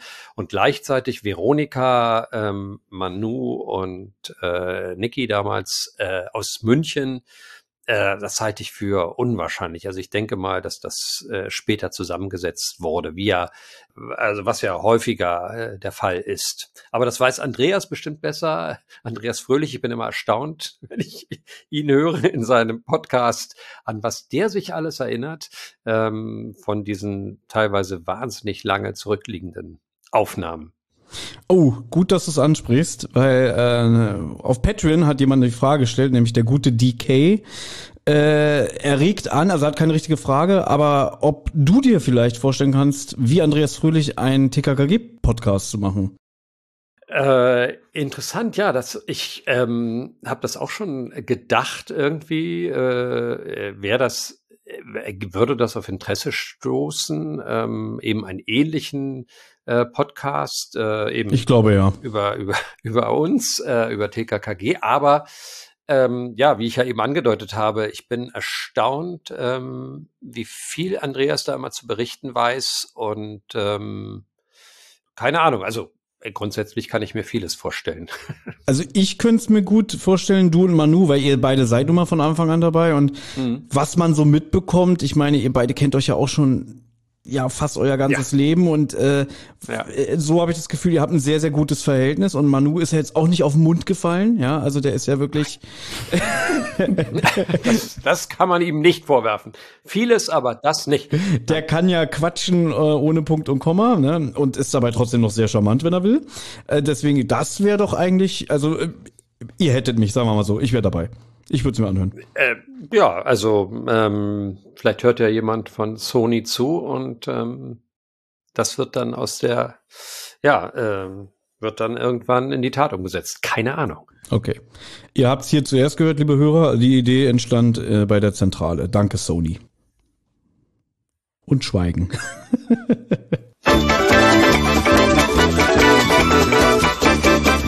Der Klappentext. Ich lese mal den Klappentext vor, um was es denn heute geht. Das ist eine sehr gute Idee. Ja. Also, Justus, Bob und Peter trauen ihren Augen kaum, als ihnen Ian Carew gegenübersteht. Ein alter Fall verbindet die Detektive mit dem Sohn des ehemaligen Premierministers von Nanda. Kein Wunder, dass Ian erneut ihre Hilfe sucht. Er ist im Auftrag seines Landes in Rocky Beach, doch jemand verfolgt ihn und in sein Hotelzimmer wurde eingebrochen. Können die drei Fragezeichen ihrem Freund helfen? Hm, spannend. Die Sprecherinnen und Sprecher. Dann würde ich jetzt äh, den Job von unserem dritten Mann, der heute leider nicht dabei sein kann, übernehmen, nämlich natürlich Andreas Fröhlich, Oliver Robeck, Jens Wawrczyk als die drei Fragezeichen, Sascha Dreger als ein Carew, dann haben wir den Erzähler Axel Milberg, wir haben Regina Lemnitz als Mambo Mavu. Ich finde, bei der merkt man krass, dass sie geixt ist, dass sie halt nicht wahrscheinlich mit euch im, im Studio war. Michael Prelle als Morten. Morten, der schon ewig nicht mehr in den Hörspielen dabei war, weil ja Andreas von der Meden leider vor ja inzwischen jetzt fast sieben Jahren verstorben ist. Dann Stefan Schad, der spielt ja bei TKKG den Kommissar Scharlawski, also den kennst du ja, den Kollegen. Ja. War er dabei? War er mit euch im Studio, als ihr diese Folge aufgenommen habt? Ja, ich habe eben schon überlegt, als du meintest, man hört es bei Regina Lemnitz, dass sie nicht dabei war. Ich kann nur äh, von meinen Aufnahmen berichten. Also ich war auf jeden Fall mit den drei Fragezeichen zusammen. Äh, wir haben zu viert, also alles, worin ich äh, oder wo, wo ich dabei war, habe ich mit den drei Fragezeichen aufgenommen. Später kam noch die jetzt noch nicht vorgetragene von dir, Caroline Kiesewetter, dazu. Kommissarin Martinez oder Martinez, ich weiß es nicht genau war am gleichen Tag da und wir haben das auch zusammen aufgenommen. Die anderen habe ich nicht getroffen im Studio, also mhm. Stefan Schad nicht und so weiter und so fort. Aber es kann natürlich sein, dass die wiederum mit den drei Fragezeichen zusammen aufgenommen haben. Mhm. Das ist ja bei euch bei TKKG auch so getaktet, ne? dass ihr wahrscheinlich meistens immer die Szenen, wo nur TKKG unterwegs sind, aufnehmen und dann kommt ja immer irgendwie noch ein Sprecher dazu, ne, für die jeweilige Szene, ne? Genau, also es kommen, also wir es wird immer angestrebt, natürlich möglichst viel zusammen aufzunehmen. Das ist nicht immer der immer möglich, aber ähm, es wird halt versucht und ähm, ja, also wir fangen meist dann mit unseren Szenen, die wir alleine haben, an, beispielsweise, weißt du nicht, äh, Manu und ich im Adlernest irgendwie und dann äh, wo wir in der Regel allein sind. Und dann äh, machen wir eben die Szenen mit, mit den anderen äh, Kollegen zusammen. Und ja, also das wird schon versucht, äh, aber es ist halt nicht immer möglich. Dann haben wir noch Frank Roder als Clayton Badu. Der hat mir jetzt nichts gesagt. Also, da müsste ich noch mal gucken. Heidi Berndt als Kumba Baleva. Dann Tim Grobe als Tabani Matoho. Tim Grobe, der sich immer mehr zu einem meiner Lieblingssprecher mausert. Ich mag, ich mag irgendwie total dem seine Stimmfarbe. Und der war ja auch bei dieser Tour von der dunkle Taipan mit dabei. Also, ich finde den super, den Typen. Ich finde ihn auch super. ja, ich finde sowieso in der Folge ist keiner so negativ, also was heißt negativ, ist immer so, so, hört sich so böse an, aber fällt keiner, keiner so, ab. Genau, es fällt keiner ab, genau, sehr schön. ja. ja. Ich habe es gerade gesagt, deswegen kann ich es jetzt noch mal kurz mit einweben. Noch eine Frage, die wir auf Patreon erhalten haben. Ihr wart ja jetzt vor kurzem, habt ihr ja auch einen Live-Auftritt gehabt, jetzt glaube ich noch im, im, Ende November? Ja, am 11.11. .11. Genau, und da wurde auch gleich der neue Erzähler von euch vorgestellt. Ja, Nick Rom. Die Frage ist, kannst du es verraten oder weißt du es, äh, gab es davon einen Live-Mitschnitt und wenn ja, wird er irgendwo erscheinen? Der Live-Mitschnitt von unserer Live-Hörspiellesung äh, äh, auf Kampnagel, meinst du jetzt? Ja. Ähm, am 11. Ich weiß es ehrlich gesagt nicht, ob das mitgeschnitten wurde. Ich vermute eher nein, weil man hätte uns bestimmt vorher darüber informiert. Ich kann mich nicht erinnern. Aber natürlich versuchen wir immer, ähm, weil wir tatsächlich immer wieder feststellen, dass das so dankbar aufgenommen wird von den TKKG-Fans, äh, was wir auch an den ewigen Autogrammstunden dann hinterher äh, äh, sehen, dass wir äh, daran arbeiten, eben, ob wir nicht auch äh, nochmal auf Tour gehen. Und mhm. ähm, insofern hat sich das dann vielleicht mit dem äh, Live-Mitschnitt äh, erledigt, wenn man denn eben uns irgendwann wieder live sehen kann, sozusagen. Okay. So, du kannst dich jetzt zurücklehnen, denn jetzt kommt das äh, äh, im Podcast, was immer ein bisschen sehr viel Zeit einnimmt, nämlich die Folgenbesprechung. Wir haben probiert, es ein bisschen wie sonst äh, äh, zu komprimieren und äh, mehr eine Zusammenfassung geschrieben. Und Benjamin, du hast jetzt so lange äh, geschwiegen oder wenig zu beigetragen, deswegen würde ich da gerne dir den Vortritt überlassen. Vielen Dank. Erstmal spreche ich kurz über das Cover.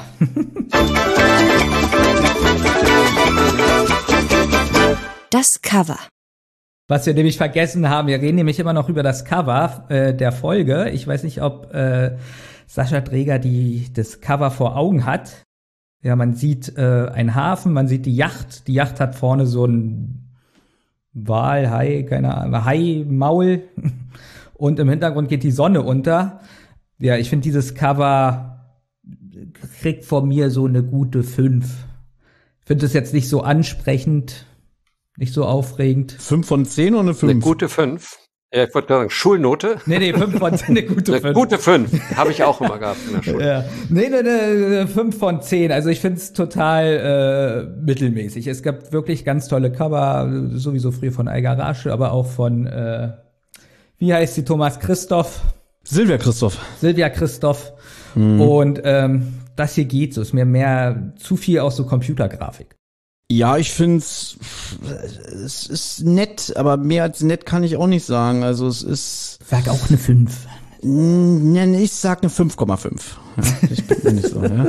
so, Da wird sich der, der Zeichner äh, sicherlich freuen. Das ist nämlich der gute Andreas Ruch. Ach ja, die, die allgemeinen Fakten habe ich noch für dich, Benjamin. Pass auf. Ja, aber, aber vielleicht möchte ja Sascha noch was zum Cover Ach so, sagen. Entschuldigung, Entschuldigung. Ja. Hä? Ich? äh, Cover? ähm, ja, ich sehe das jetzt zum ersten Mal, glaube ich. Ähm, äh, dann sage ich 5,25. Ja. Aber kriegt ihr nicht, kriegt ihr nicht immer ein Exemplar zugeschickt von den ähm, Hörspielen, in denen ihr mitwirkt? Von TKKG kriege ich tatsächlich äh, immer eine Belegkopie oder beziehungsweise sogar zwei. Äh, von den drei Fragezeichen nicht oder von anderen Produktionen äh, nicht automatisch. Also mhm. Also wenn ich jetzt drauf gedrungen hätte, vielleicht, aber ich habe eh das Problem, dass ich äh, äh, diese ganzen CDs, die ich eben bekomme von TKKG, jetzt kaum noch irgendwie in meinem Freundeskreis unterbringen kann, weil die Eltern dann immer sagen, äh, wir haben überhaupt keinen CD-Player mehr. Und ähm, es ist doch, äh, also zumindest auch bei TKKG äh, wird fast nur noch gestreamt, meines Wissens. Hast du vielleicht noch zufällig alte LPs von TKKG von den ersten zwölf Folgen im Keller? Wenn du die nicht brauchst, Natürlich. ich, ich nehme sie dir gerne ab, ja, weil Natürlich, das ist doch meine Rente. ah ja.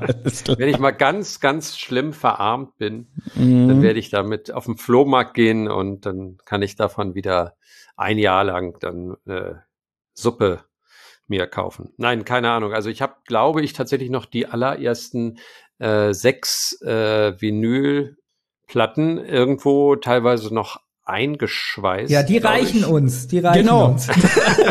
okay. Die sind auch nichts wert, vor allem wenn sie noch mint sind. Ja. Nichts. Ja. Okay, kann ich dann, äh, müsstet ihr dann allerdings ein Jahr die Suppe bezahlen, wenn ich irgendwann nicht mehr, dann könnte ich euch die schon geben. Nein. Sascha, äh, Sascha, hör ich glaube, ich habe die noch irgendwo. Hör mal ganz kurz weg, ja, ganz kurz. Benjamin, der wohnt in Hamburg und Hamburg ist, glaube ich, ein, äh, doppelt so teuer von Miete als hier in Berlin, ja. Ja, das stimmt und allerdings. Er will, dass wir ihm die Suppe bezahlen. Ja, überleg mal, wie teuer die Suppe ist, die er bestimmt essen will. ja, deswegen. ja, machen wir. Kein Ding. Ja. Die Folgenbesprechung. Die Yacht des Verrats ist Buch Nummer 223, wurde veröffentlicht am 18.07.2022. Der Autor ist Ben Nevis.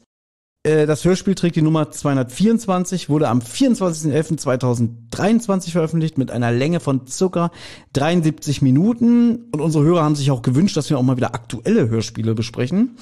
Und das tun wir jetzt.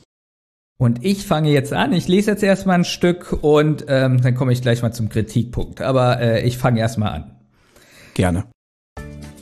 Bob trifft vor der Zentrale Ian Carew, Justus sein Doppelgänger. Ian berichtet, dass er verfolgt wird und dringend Justus seine Hilfe benötigt. Der wartet gerade mit Peter in der Zentrale. Bob führt Ian in den Wohnwagen. Peter und Justus sind überrascht, dass plötzlich Ian vor ihnen steht. Bob klärt die beiden auf, dass Ian verfolgt wird. Ian weiß aber noch nicht von wem. Es wurde in seinem Hotelzimmer eingebrochen. Er arbeitet gerade für den Staat Nanda aushilfsweise. Ian vermutet, er wird von einer Frau verfolgt in einem kleinen weißen Honda. Also auf dem Weg jetzt zu den Detektiven hat er auch schon diesen weißen Honda gesehen. Er berichtet, dass sein Vater nicht mehr Premierminister in Nanda ist. Er hat sein Amt an eine schwarze Regierungschefin abgegeben und dafür das Außenministerium übernommen. Eigentlich sollte er in dieser Funktion nach Los Angeles reisen, doch es gab einen Hubschrauberunfall. Er liegt noch im Krankenhaus. Deshalb hat sein Vater ihn geschickt.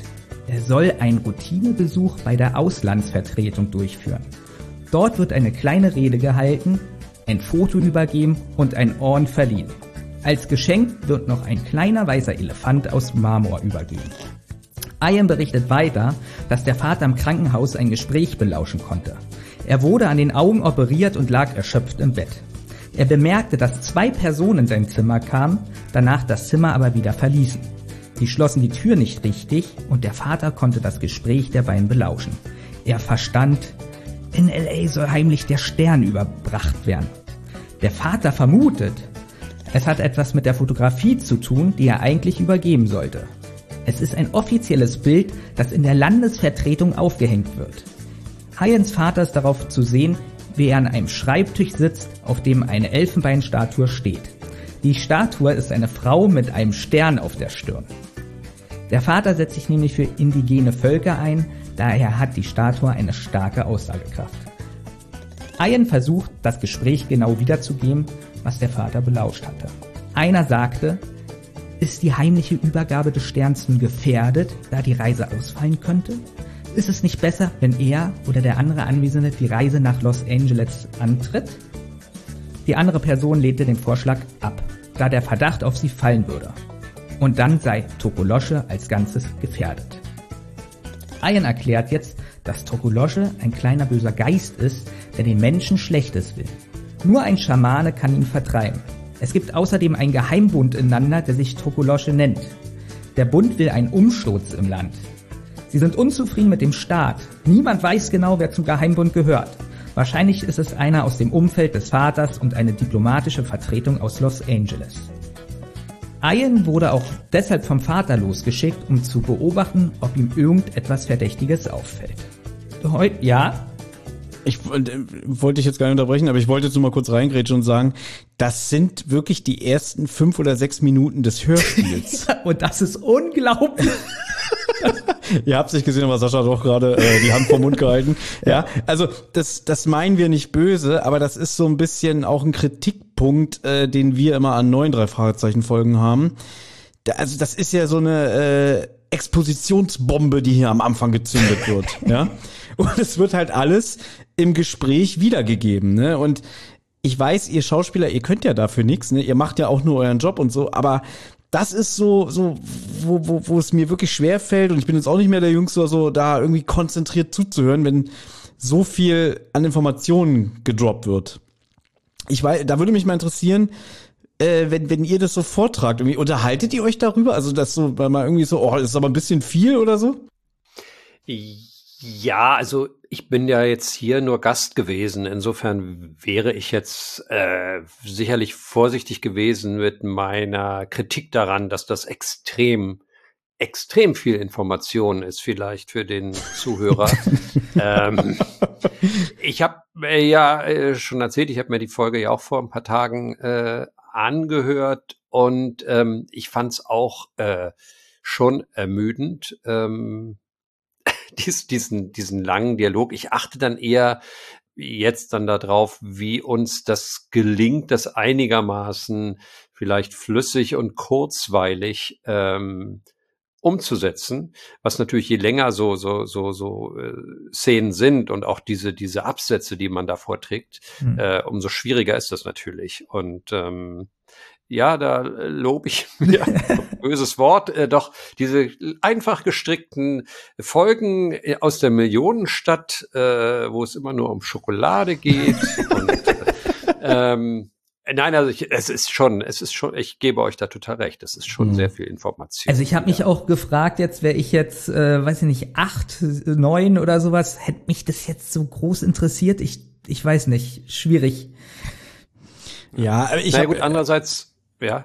Nee, sorry, ich, wollte nur kurz sagen, dass äh, als ich jünger war, war natürlich meine Aufmerksamkeitsspanne auch eine ganz andere und ich kann mich da jetzt nicht hineinversetzen, wie, also ich weiß es nicht, ich kann es nicht beantworten, wie ich es jetzt mit acht oder neun aufgenommen hätte. Aber Benjamin, du hast ja hier äh, einen kleinen Jungen in dem Alter manchmal rumrennen, der ja mit dir auch die Hörspiele hört. Hast du mit ihm die denn angehört in der Vorbereitung? Ja, und da hat er gesagt, es wird langweilig. Okay, gut, dann ja. haben wir das auch. Ja. Und ich wette, okay. wenn ich ihm den giftigen Gockel zeige, ja, wo, wo ein Huhn vergiftet wird, da wäre er dabei. Da bin ich mir ziemlich sicher. ja. ja. Heute Morgen wurde ein dann das Foto mit der Frauenstatue und dem Stern aus seinem Zimmer gestohlen. Der weiße Elefant und sein Handy sind noch in seinem Rucksack. Den hatte er morgens beim Schwimmen dabei. Das Türschloss von seinem Zimmer ist kurioserweise unversehrt. Ian hat deshalb die Detektive aufgesucht, weil sie damals auch einen speziellen Fall lösen konnten. Ians offizieller Termin findet heute Abend auf einer Yacht statt, in LA. Da er aber überfallen wurde, hat Ian gleich die Detektive aufgesucht. Auf dem Weg zu ihnen hat er gemerkt, dass er von einer Frau im weißen Honda verfolgt wird. Sie trägt weiße Kleidung und einen weißen Turban. Und Thomas, mir ist es schon aufgefallen, beim Doppelgänger bin ich mir ziemlich sicher, da heißt er Ian. Ja. Oh, oh, oh, oh, oh, ganz dünnes Eis. da kannst du doch bestimmt irgendwas zu sagen, oder? Äh, auf jeden Fall, ja. Äh, also ähm, das war auch tatsächlich ein großes, äh, eine große Diskussion, äh, als wir im Studio waren äh, zur Aufnahme der Folge, weil es tatsächlich der Name äh, richtig englisch ausgesprochen ist ja Ian. Und äh, damals 1900, ich weiß nicht, ich habe jetzt nicht geguckt, wann war die äh, erste Folge, 82 äh, oder 83 oder wann? Ja, da haben wir Iron fälschlicherweise gesagt. Und dann ging eben die Diskussion los. Jetzt äh, bei der aktuellen Folge sagen wir jetzt diesmal ist richtig, äh, nämlich Ian, oder bleiben wir bei dem äh, falschen bei der falschen Aussprache. Und dann hatte, glaube ich, Andreas die geniale Idee, äh, vielleicht war es auch Olli, ich weiß es nicht genau, oder Jens, dass wir das so andeuten, dass wir, glaube ich, sagen, ach, hallo, Ian, ach nee, ähm, bei euch sagt man ja Ian, weil klar, also im Englischen wäre es Ian und ähm, jetzt haben wir gesagt, ineinander wird dieser Vorname eben Ian ausgesprochen. Und das rührte aber eben daher, dass es, dass wir es damals, äh, wenn man so will, eigentlich falsch eingeführt haben. Das finde ich aber wieder eine sympathische Lösung. Also so, dass man, man ist sich darüber bewusst, aber dass man es bewusst auch weiterhin falsch ausspricht, weil, okay, jemand, der genau. das Hörspiel nicht kennt, weil er sagt, ich mag die alten drei Fahrzeitenfolgen nicht, ich höre nur die neuen. Gibt's ja ganz viele, ne, habe ich gehört. Ja, genau, und so, aber dann äh, entweder regen die sich jetzt darüber auf, oder wenn ihr es richtig gemacht hättet, dann würden jetzt die Altfans kommen und sagen, aber damals habt ihr Iron gesagt und was weiß ich, ne? Genau, genau, ja. Es ist, es ist schon schwierig und man weiß ja auch, und darauf wollen wir gar nicht rumreiten, dass ja sehr, sehr oft Namen falsch ausgesprochen wurden äh, bei den drei Fahrzeichen. Da sind wir wieder beim Thema TKKG, spielt in Deutschland, ja. Da habt ihr das Problem nicht. Nicht. Da haben wir es einfacher, ja. Und Justo, ja, ja. Justus wurde ja auch eingedeutscht. Ja, Benjamin, äh, Sascha, hör dir mal irgendwann mal eine Folgezentrale wirklich an, dann wirst du äh, raushören, warum Benjamin konsequent den Namen Peter deutsch ausspricht. Ah, ich hätte jetzt nämlich sonst gefragt oder beziehungsweise. Ja, frag mal bitte. Sage mal, Ja. Benjamin, Hm? heißt der nicht mal, ich habe ja auch mal dieses Hörbuch gelesen, da habe ich immer Peter gesagt. Habe ich da einen Fehler gemacht? Ich äh, kann es ganz klar mit Ja beantworten, denn äh, die drei Fragezeichen wurden ja eingedeutscht. Der heißt ja Justus, weil ja irgendwie der Name äh, Jupiter so kompliziert ist. Der heißt Und- im amerikanischen Original Jupiter. Ja. Ah, Ja, und, und da das erste Buch in Deutschland 1968 erschien und sich wahrscheinlich die Übersetzerin damals gedacht hat, äh, kein Kind wird verstehen, warum der Jupiter heißt, deswegen nennen wir ihn Justus. Und deswegen, das wurde ja im Buch eingedeutscht und ich gehe von aus, die haben ihn deshalb auch Peter genannt. mhm. Verstehe, verstehe. Ähm, ja, interessant. Ja. So, so jetzt haben wir jetzt haben wir hier einen Dialogregisseur. Also ähm, vielleicht lernst du ja noch was für die nächsten Produktionen, dass du da auch so diese tolle Argumentation übernehmen kannst. Wenn du mal einen äh, Sprecher hast, der dann mit dir diskutiert, wie man schon. den Namen Ja. ausspricht. Ja. Gut. Na gut. Ja, sonst noch was zu, ja, sonst noch was zu dieser spannenden Szene? Nicht wirklich, oder? Nee, ich möchte was Positives sagen. Ja. Mir ist aufgefallen, dass ihr alle so ein bisschen höher sprecht, weil wir wissen ja, ihr seid ja, ihr seid ja Berufsjugendliche fürs Leben, äh, wenn man ehrlich ist. Und aber mir ist aufgefallen, dass eigentlich ihr eine ganz gute Chemie habt. Also man merkt, dass du vor Ort warst. Und wenn ich dieses ganze, diese, diese ganze Erklärung, diese ganzen Fakten wären, ist es trotzdem ganz angenehm, euch zuzuhören. Ja, vielen Dank. Ähm, also wir hatten auch, also ich kann nur für mich sprechen natürlich, aber wir hatten, also ich hatte auf jeden Fall äh, sehr großen Spaß bei den Aufnahmen, weil ähm, es natürlich total schön ist, mit solchen wahnsinns guten Kollegen äh, zusammen eben so eine Szene zu spielen, sag ich Ich, mal. ich dachte gerade, du Und, willst sagen, mit so Größen, äh, zu denen ich hochgucken kann, aber das hätte, das hätte mich jetzt, ge- das hätte mich jetzt gewundert, weil, weil äh, du bist, spielst ja für mich in der gleichen Liga. Wir kennen uns ja auch alle 100 Jahre schon. Zus also wir haben wir waren ja zusammen früher auf irgendwelchen äh, Buchmessen und Preisverleihungen auch zusammen. Also wir sind zusammen äh, auf Reisen gegangen, wie gesagt, äh, zur Frankfurter Buchmesse äh, und wir alle sind, ähm, ja, wir kennen uns wirklich seit Kindestagen an und das hat unheimlich Spaß gemacht, eben in der Kombination, in der Konstellation zusammen äh, diese Szene aufzunehmen. Und was mir noch aufgefallen ist übrigens, was ich äh, noch sagen wollte, äh, weil du ja sagtest, eben die Fans der alten Folgen oder der alten Folge auch, die könnten jetzt meckern, wenn wir Ian gesagt hätten, sowieso. Wir haben natürlich auch darüber gesprochen, in der alten Folge hatte ich ja einen ganz schlechten äh, Akzent äh, damals äh, versucht äh, herzustellen. Also nicht bewusst schlecht, aber es ist mir halt schlecht gelungen. Und wir haben halt auch darüber geredet, soll ich den jetzt wieder mit Akzent sprechen, den Ian in der jetzigen Folge. Es ist ja ein bisschen Zeit vergangen zwischen den beiden Folgen. Und dann haben wir gesagt, naja, äh, auch als Begründung, der hat jetzt eben weiter kräftig äh, oder fleißig Englisch gelernt und hat eben jetzt keinen Akzent mehr, äh, keinen hörbaren Akzent. ja das finde ich schon in Ordnung. Und deswegen äh, habe ich den eben ganz normal ohne Akzent angelegt, den Ian in dieser Folge. Also ich bin froh, dass ihr es nicht gemacht habt. Ja. Ja, also mir kam das natürlich auch extrem entgegen, weil ich bin, äh, wie gesagt, überhaupt kein, äh, habe überhaupt kein Talent für Akzente und Dialekte. Ähm, das ist mir absolut, da krieg ich, also da kann ich mich überhaupt nicht mehr aufs Spiel konzentrieren, wenn ich halt auch noch an einen Akzent denken muss. Und deswegen war ich auch extrem äh, erleichtert, dass das jetzt nicht verlangt wurde, dass ich wieder diesen ähnlichen Akzent von 1983 oder was äh, Hm. mir raufschaffe. Gab es trotzdem irgendwie Ideen, so die Stimmen anzupassen? Äh, so, ja, wegen, wegen der Ja, dazu, da Doppelgänger-Thematik? kann ich noch was, ja, da kann ich noch, äh, weil es geht ja auch darum, dass man sagt, man erhört doch, äh, dass die beiden unterschiedliche Stimmen haben, also Justus und äh, Ian, wenn die sich da eben, äh, weiß nicht, ob ich das jetzt schon spoilern darf, natürlich. Ja, ne, Immer. ich- Du wenn die darfst da sagen, was du willst. Hier kann man wenn alles. wir machen. uns da Ja. nachher auf der Yacht äh, füreinander ausgeben oder er sich für mich ausgibt. wir haben es tatsächlich so gemacht, dass äh, ich, äh, Oliver, die Texte, die er hatte als Ian, äh, dass ich ihm die vorgesprochen habe. Dass ich, ah. also dass wir ah. kurze Schnittpausen gemacht haben, ich den Satz gesagt habe, wie ich ihn sagen würde, und er ihn dann als Justus Jonas, der Ian imitiert, äh, äh, sagen würde. Habe ich äh, jetzt genügend äh, verwirrt mit der Aussage? Kann man, kann man das verstehen? Ich find's gut, dass du sagst. Ich habe nämlich drauf geachtet, weil ich meine, ihr habt ja wirklich zwei verschiedene Stimmen, das muss man ja sagen, ne?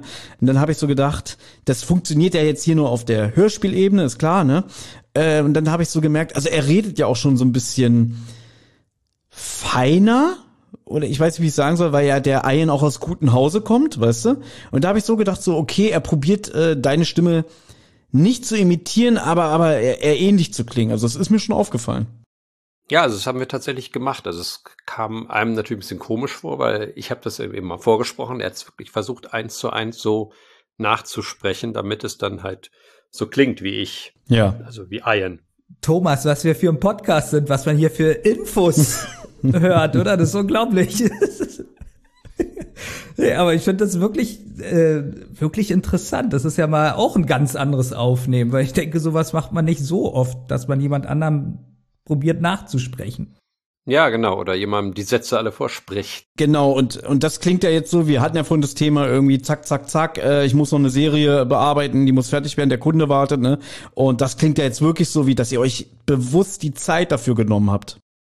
Ja, aber ich glaube, das ist bei drei Fragezeichen. Ich mein, bin ja nicht so oft dabei, aber äh, da, wenn man da nicht die Zeit hat, wo dann? Ne? Also das ist ähm, das, was ich vorhin gesagt hatte zu den äh, anderen oder zu der Produktion, wo man eben fünf verschiedene Rollen oder in, in acht verschiedenen Hörspielen auftritt. Das ist äh, bei Heike Diene jetzt auf keinen Fall so. Das ist, sind eher eben andere Produktionen, die versuchen, aus meiner Sicht so ein bisschen da eben äh, aufzuspringen auf den Zug und zu sagen, ey, bei uns in, in allen unseren Hörspielen sprechen hier die Top-Leute mit, äh, die ihr von euren Lieblingshörspielen kennt und ähm, ja, dann verwurstet man die halt in allen, allen Serien, die man hat.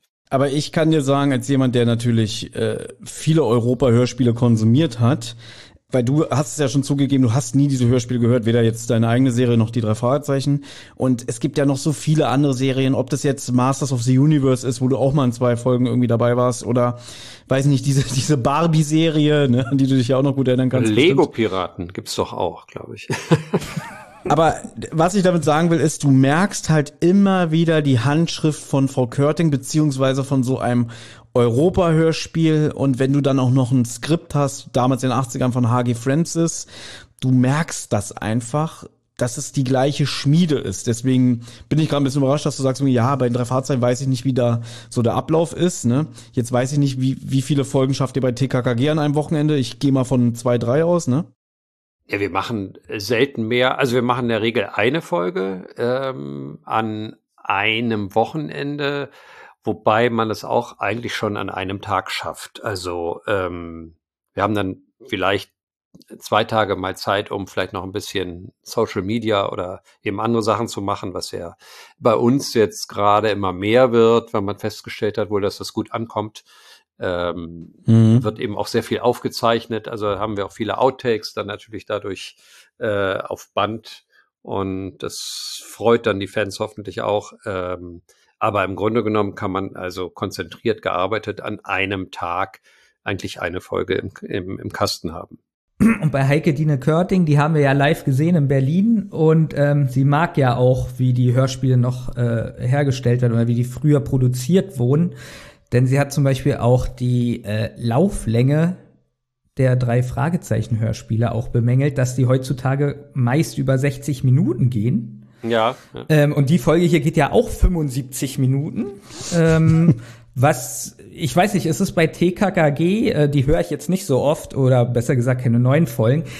Ist es da jetzt auch schon so lang, dass die Folgen über 60 nee. Minuten gehen? Nicht. Nee, ich glaube, die sind deutlich kürzer. Ich glaube, die sind alle relativ gleich lang und ich glaube, die sind, äh, ich will jetzt nichts Falsches sagen, aber ich glaube, die sind so um die 40 45 Minuten maximal lang, weil, wie ihr gerade gesagt habt, Heike Dine Körting ist sehr dafür, glaube ich, dass man den Leuten da äh, über die, die, die Konzentrationsspanne oder eben die Aufmerks Aufmerksamkeitsspanne einfach da nicht zu sehr strapaziert und dass man eben so eine Geschichte eben gut in 40, 45 Minuten äh, erzählen können sollte. Also als jemand, der auch über TKKG Hörspiele gepodcastet hat, kann ich sagen, Aha. maximal 60 Minuten. Vielleicht geht auch mal eine Folge bei euch 70 Minuten, aber da, das war's dann auch. Ne? Also das ist irgendwie dann doch ein bisschen kompakter immer noch. Na, 70 Minuten über Schokolade ist ja auch. Ne, gut, so ist es ja jetzt auch nicht. Ne? Deswegen, ja. Thomas, sag was. ne? Nein, okay, ich sage was. Das habe ich auch schon äh, bei der Hollywood-Schaukel zuletzt gesagt, dass ich inzwischen sogar neuere TKKG-Folgen lieber höre als neuere drei Fragezeichen-Folgen. Und da spielt auch die Lauflänge natürlich eine Rolle und was das Pacing und so, ja, den, den, den Ablauf ab angeht. Ja? Sowas hört man auch nur in unserem drei Fragezeichen Das ist Podcast, richtig. dass neue TKKG-Folgen besser sind. Ja, den, haben, den haben wir hier eingeschleust. Jetzt Richtig, fällt es ne? langsam auf. ja, wer weiß, wer weiß, wer weiß. Ja, na, vielleicht äh, darf man halt nie vergessen, dass das, äh, es sind ja eigentlich Kinderhörspiele und ähm, vielleicht muss man das äh, einfach eben auch immer mit so einem Augenzwinkern äh, sehen und eben auch einfach immer daran denken, dass wir alle, glaube ich, nicht unbedingt die allererste Zielgruppe dafür sind. Und, Thomas, äh, soll ich ein Fass aufmachen oder soll ich es lassen? Also pass auf, wir sagen das wirklich jede Folge in diesem Podcast, immer wenn wir Ah. merken, wir sind zynische alte Männer, der Ü Ü40, dann sagen wir, es ist doch für Kinder. Okay, ja, also da, ja. Gut, dann mach ich mal diesen spannenden Part des Vorlesens weiter. Ähm, Können ja die Zuhörer sonst jetzt sich einen Kaffee holen. ja, die können jetzt mal auf Toilette gehen. Ja, Dann genau. kommt der nächste Frageblock. Ähm, Justus hat nun die Idee, der Verfolgerin eine Falle zu stellen. Er will sich als Ian verkleiden, da er sich in Rocky Beach besser auskennt. Peter und Bob sollen die Aufpasser sein. Justus fängt an, Ians Kleidung anzuziehen. Ian zieht dafür Justus Kleidung an. Bob gibt ihm noch ein Basecap und schwupps sieht er aus wie Ian. Justus lässt jetzt noch alles aus Ians Rucksack in eine Schublade kippen, bis auf eine Sonnenbrille, die sich Justus selber aufsetzt.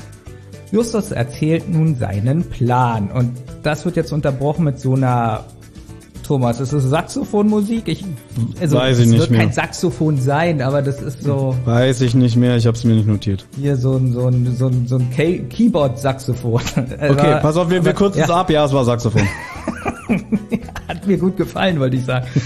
ähm, sie verlassen die Zentrale. Bob nimmt seinen Käfer, Peter sein Fahrrad. Jetzt betritt Justus die Straße und sieht weiter hinten den weißen Honda. Gelassen läuft Justus auf den Honda zu, bis sich die Fahrradtür öffnet. Die Frau spricht Justus mit Ian an und nennt sich selbst Mambo Mavu. Sie spricht in einer anderen Sprache und Justus fragt, ob sie bitte Englisch sprechen kann. Sie sagt, dass sie etwas von ihm braucht. Aber sie traut ihm nicht über den Weg. Er hat eine falsche Aura, als ob er von jemand anderem besessen ist. Man hört eine Schere und sie schneidet Justus eine Haarsträhne ab und fährt davon. Peter und Bob kommen dazu und sehen, dass es Justus soweit gut geht. Sie gehen nun zurück zu Ian in die Zentrale und berichten ihm von einer Mambo Mavu und was sie mit Justus gemacht hat. Ian spricht sofort von Voodoo. Jetzt fand ich Justus ein bisschen witzig, weil er dann sagt, oh, dann wird's wohl eine Voodoo-Zauberin sein. So. Die Detektive kombinieren jetzt, dass Justus seine Haarsträhne sicherlich für einen Voodoo-Zauber gebraucht wird. Ian sagt, dass sich der Voodoo-Kult weiterentwickelt hat und die Frau vielleicht auch etwas Gutes tun möchte, zum Beispiel heilen. Peter vermutet weiterhin, es hat etwas mit dem Tokolosche Geist zu tun. Justus möchte nun, dass Ian noch einmal das gestohlene Bild beschreibt. Ian kann es sogar Justus zeigen, da er das Bild zu Beginn seiner Reise abfotografiert hat. Justus hat jetzt die Idee, das Bild nachzustellen. Sie selbst haben ja ein Fotolabor und einen ähnlichen Rahmen wird es auf dem Schrottplatz geben. Justus vermutet, wenn das gefälschte Foto abends überreicht wird, wird der Dieb merkwürdig reagieren, denn das Foto sollte ja deshalb aus dem Weg geschafft werden. Bob gibt aber zu bedenken, dass der Dieb und der Verräter nicht dieselbe Person sein müssen. Peter vermutet außerdem eine versteckte Botschaft im Bild. Justus teilt jetzt alle ein, um das Bild zu produzieren. Er selbst schaut sich noch einmal die wichtigen Gegenstände an, die abends eine Rolle spielen werden. Der weiße Elefant, der Orn und das Manuskript. Jetzt kommt Musik. Thomas, die Musik haben wir uns ja schon vorher unterhalten. Mhm. Die ist in dieser Folge, finde ich, ähm, passend zu einer Jugend-Hörspielserie. Nicht so, was wir manchmal dafür Musikstücke haben. Und sie sind alle harmonisch. Es ist gut abgemischt und vor allem das ist, wenn es das Stück ist, was ich denke, dann ist es wieder dieses dit, dit, dit, dit, dit, dit, also das bessere Baum, Baum, Baum. Ja, also nicht wundern, Sascha, wir haben ja schon so, so Bezeichnungen, ja. Wie bitte? Äh, was? genau. Ich war gerade kurz eingenickt. Äh, Ja, es, es gibt eine Baummusik. Das, äh, Das ist eine gute Frage, um dich wieder zurückzuholen. Ähm, du hast ja schon verraten, du bist bei dem Hörspiel in der Vorbereitung eingeschlafen. Warst du hier noch an Bord oder? Äh, doch, doch, doch. Ähm, doch, doch, doch. Ich bin erst eingeschlafen, glaube ich, als wir dann irgendwann abgelegt. Ah, schon wieder gespoilert. Äh, als es spannend wird, ab- als, als es Ja, spannend genau, wurde, als bist es- du eingeschlafen. als es, genau, da war ich leider dann, da hab, war meine Aufmerksamkeitsspanne erschöpft. Ich war aber auch krank ein bisschen, muss man dazu sagen. Vielleicht entschuldigt das das ein wenig. Nee, nee, ich war hier, da war ich an Bord, doch. Okay, Baby, bevor du gleich diese spannende Geschichte weitererzählst, habe ich noch ganz kurz, weil Olli, unser dritter Mann, äh, ich habe ihm im Vorfeld gefragt, äh, ob er auch Fragen an dich hat, ja. Und dann fing er wieder an mit seiner Lieblingsserie Die Funkfüchse. äh, äh, und ich muss das jetzt schnell unterbringen, weil jetzt kommt die Frage, erinnerst du dich noch an die Aufnahmen? Ich tippe mal auf Nein. Äh, ja, ja. Ja, ja, nein. Das hat er auch nicht so ganz ernst gemeint. Da hat der Michael Deffert auch mitgespielt in der Serie. Ah ja, ja, ja. Ja, wir waren alles äh, damals, also in Hamburg war das ja alles. Ähm, dadurch sind wir da wahrscheinlich auch so oft dabei und vielleicht äh, andere Kollegen nicht ganz so viel wie Olli oder Andreas oder so. Also ich erinnere mich noch an das Studio, äh, meine ich. Es gab in der Wrangelstraße ein Studio von Michael Weckler, glaube ich, im, bei Michael Weckler im Keller, der leider auch schon äh, verstorben ist. Und da haben wir auch, ich weiß nicht, alle zwei Wochen, en- alle zwei Wochen am Wochenende da irgendwelche Serien aufgenommen, unter anderem wohl äh, auch die Funkfüchse und äh, ich weiß nicht, auch so Rätsel um, also so Enid Blyton Geschichten und äh, immer diese Kinderhörspiele. Aber Funkfüchse ist auch äh, Heike Dine Körting. Aha, Ja. Funkfüchse war Heike Dine Körting. Ja. Dann äh, muss ich tatsächlich äh, sagen, dass ich mich daran kaum noch erinnere. Du warst auch nur in zwei oder drei Hörspielen dabei als Ah. Gast, ne? Deswegen. Ach so, Äh, aber pass auf, verdrängt. ich habe ein kleines Quiz für dich und danach darf Bermi weitermachen.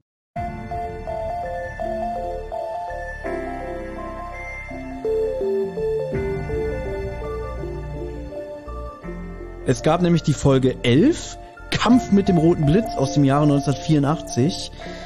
Warst du, Punkt, Punkt, Punkt, A, der Fuchs, B, der Feuerwehrmann oder C, der rote Blitz? Na, ich war ja wohl gefälligst der rote Blitz. Ja, jetzt stell dir jetzt dieses, dieses, dieses Soundsample von, dieses, dieses Ja. Soundsample von, nee, nee, von Wetten das, wenn, wenn, wenn du gewonnen hast. Ja. Dö, dö, dö. Richtig. Ah, Ja. also ich habe die Wette gewonnen und ihr Oh. müsst jetzt dafür. Ja. Okay, also ich war der rote Blitz. Du warst der rote Blitz, genau. Siehst du, du weißt du doch alles noch, ne?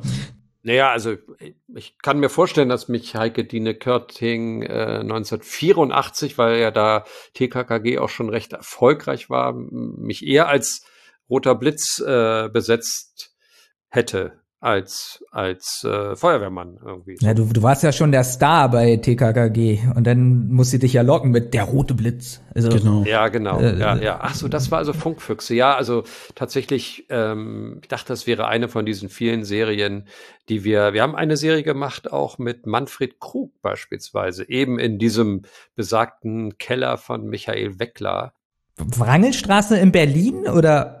Nee, in der Wrangelstraße, die kenne ich auch, die Wrangelstraße am Kudamm, ne? Ja. da Mm, war äh, großer Kreuzberg, da ist die. Berufsschule. What? Nee, Ich kenne nur die, aber es gibt auch eine Wrangel, gibt es nicht auch eine Wrangelstraße am Kudamm? Ich google das gleich. Also ich kenne die auch in Kreuzberg.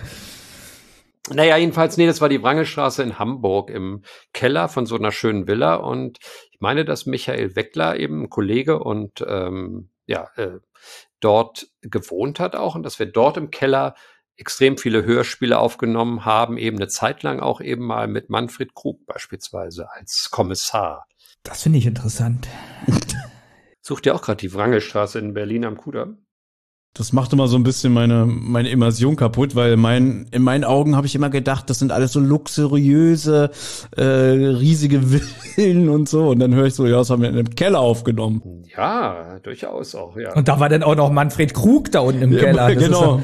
Hier, Liebling Kreuzberg, ja, war im Keller. Genau, ja. Ja, ich glaube, das war auch nicht jetzt, da war er noch nicht Liebling Kreuzberg, da war er, glaube ich, noch nicht ganz so, ähm, also da war noch nicht ganz so angesagt, glaube ich. ja, hat er noch nicht für die Telekom Werbung gemacht. Nee. Nee. Da hat er sich später für entschuldigt, ne? Weißt du, oder? Ja, das weiß ich, dass er gesagt hat, was das da für Müll war, was er gemacht hat. Ja, dass er dafür Werbung Ja. gemacht hat. Gut, Benjamin. Weiter bitte.